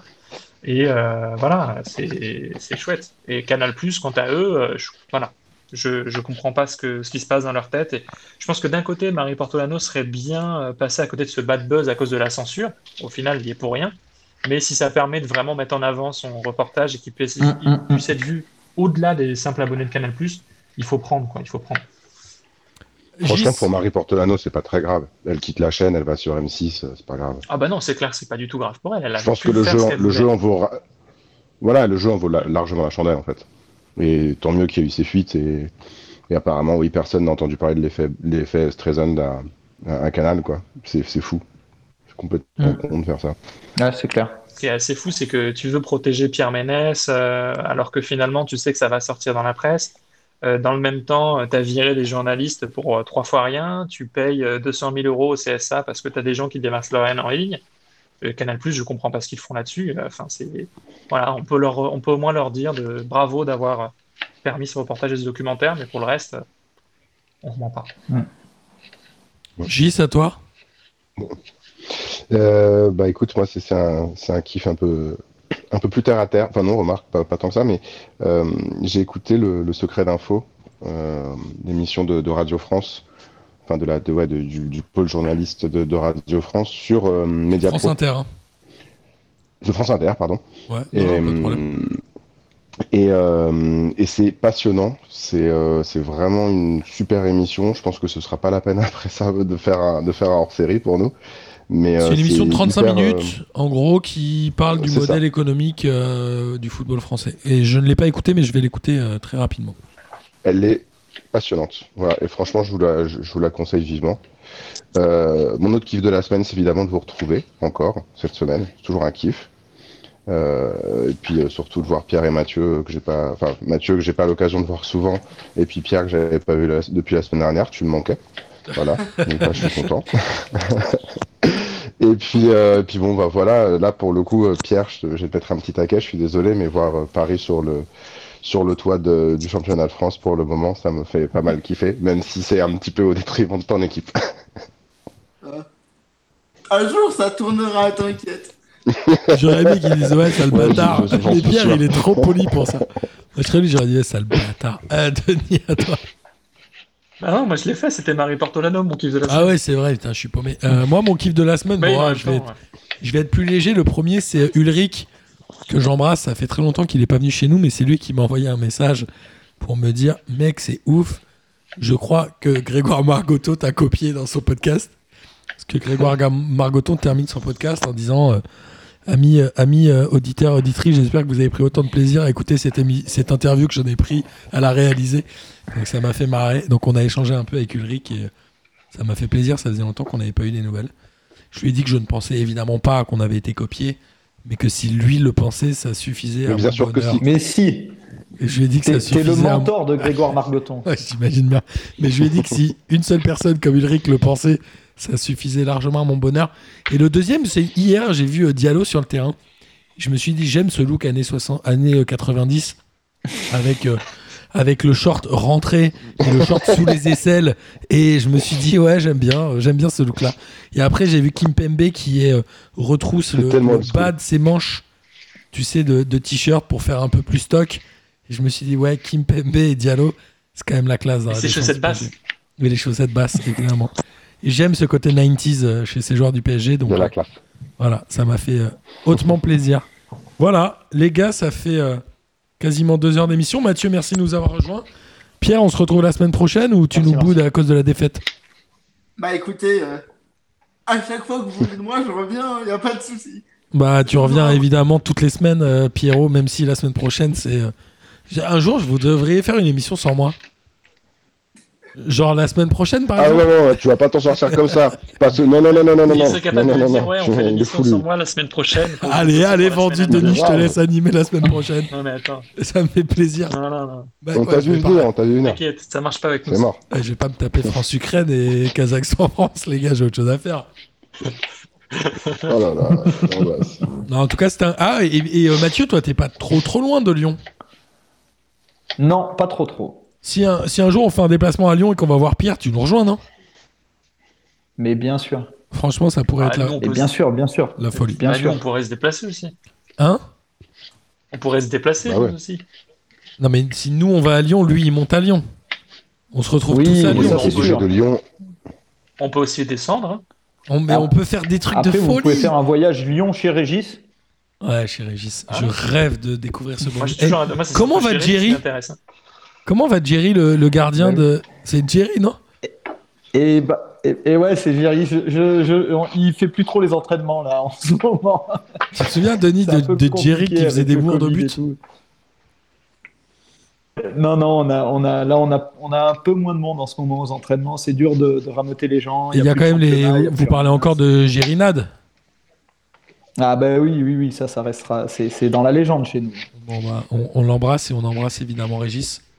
Les gars, à la semaine prochaine. Gros bisous à tous. Ciao. Salut. Bisous tout le monde, ciao la famille. Salut.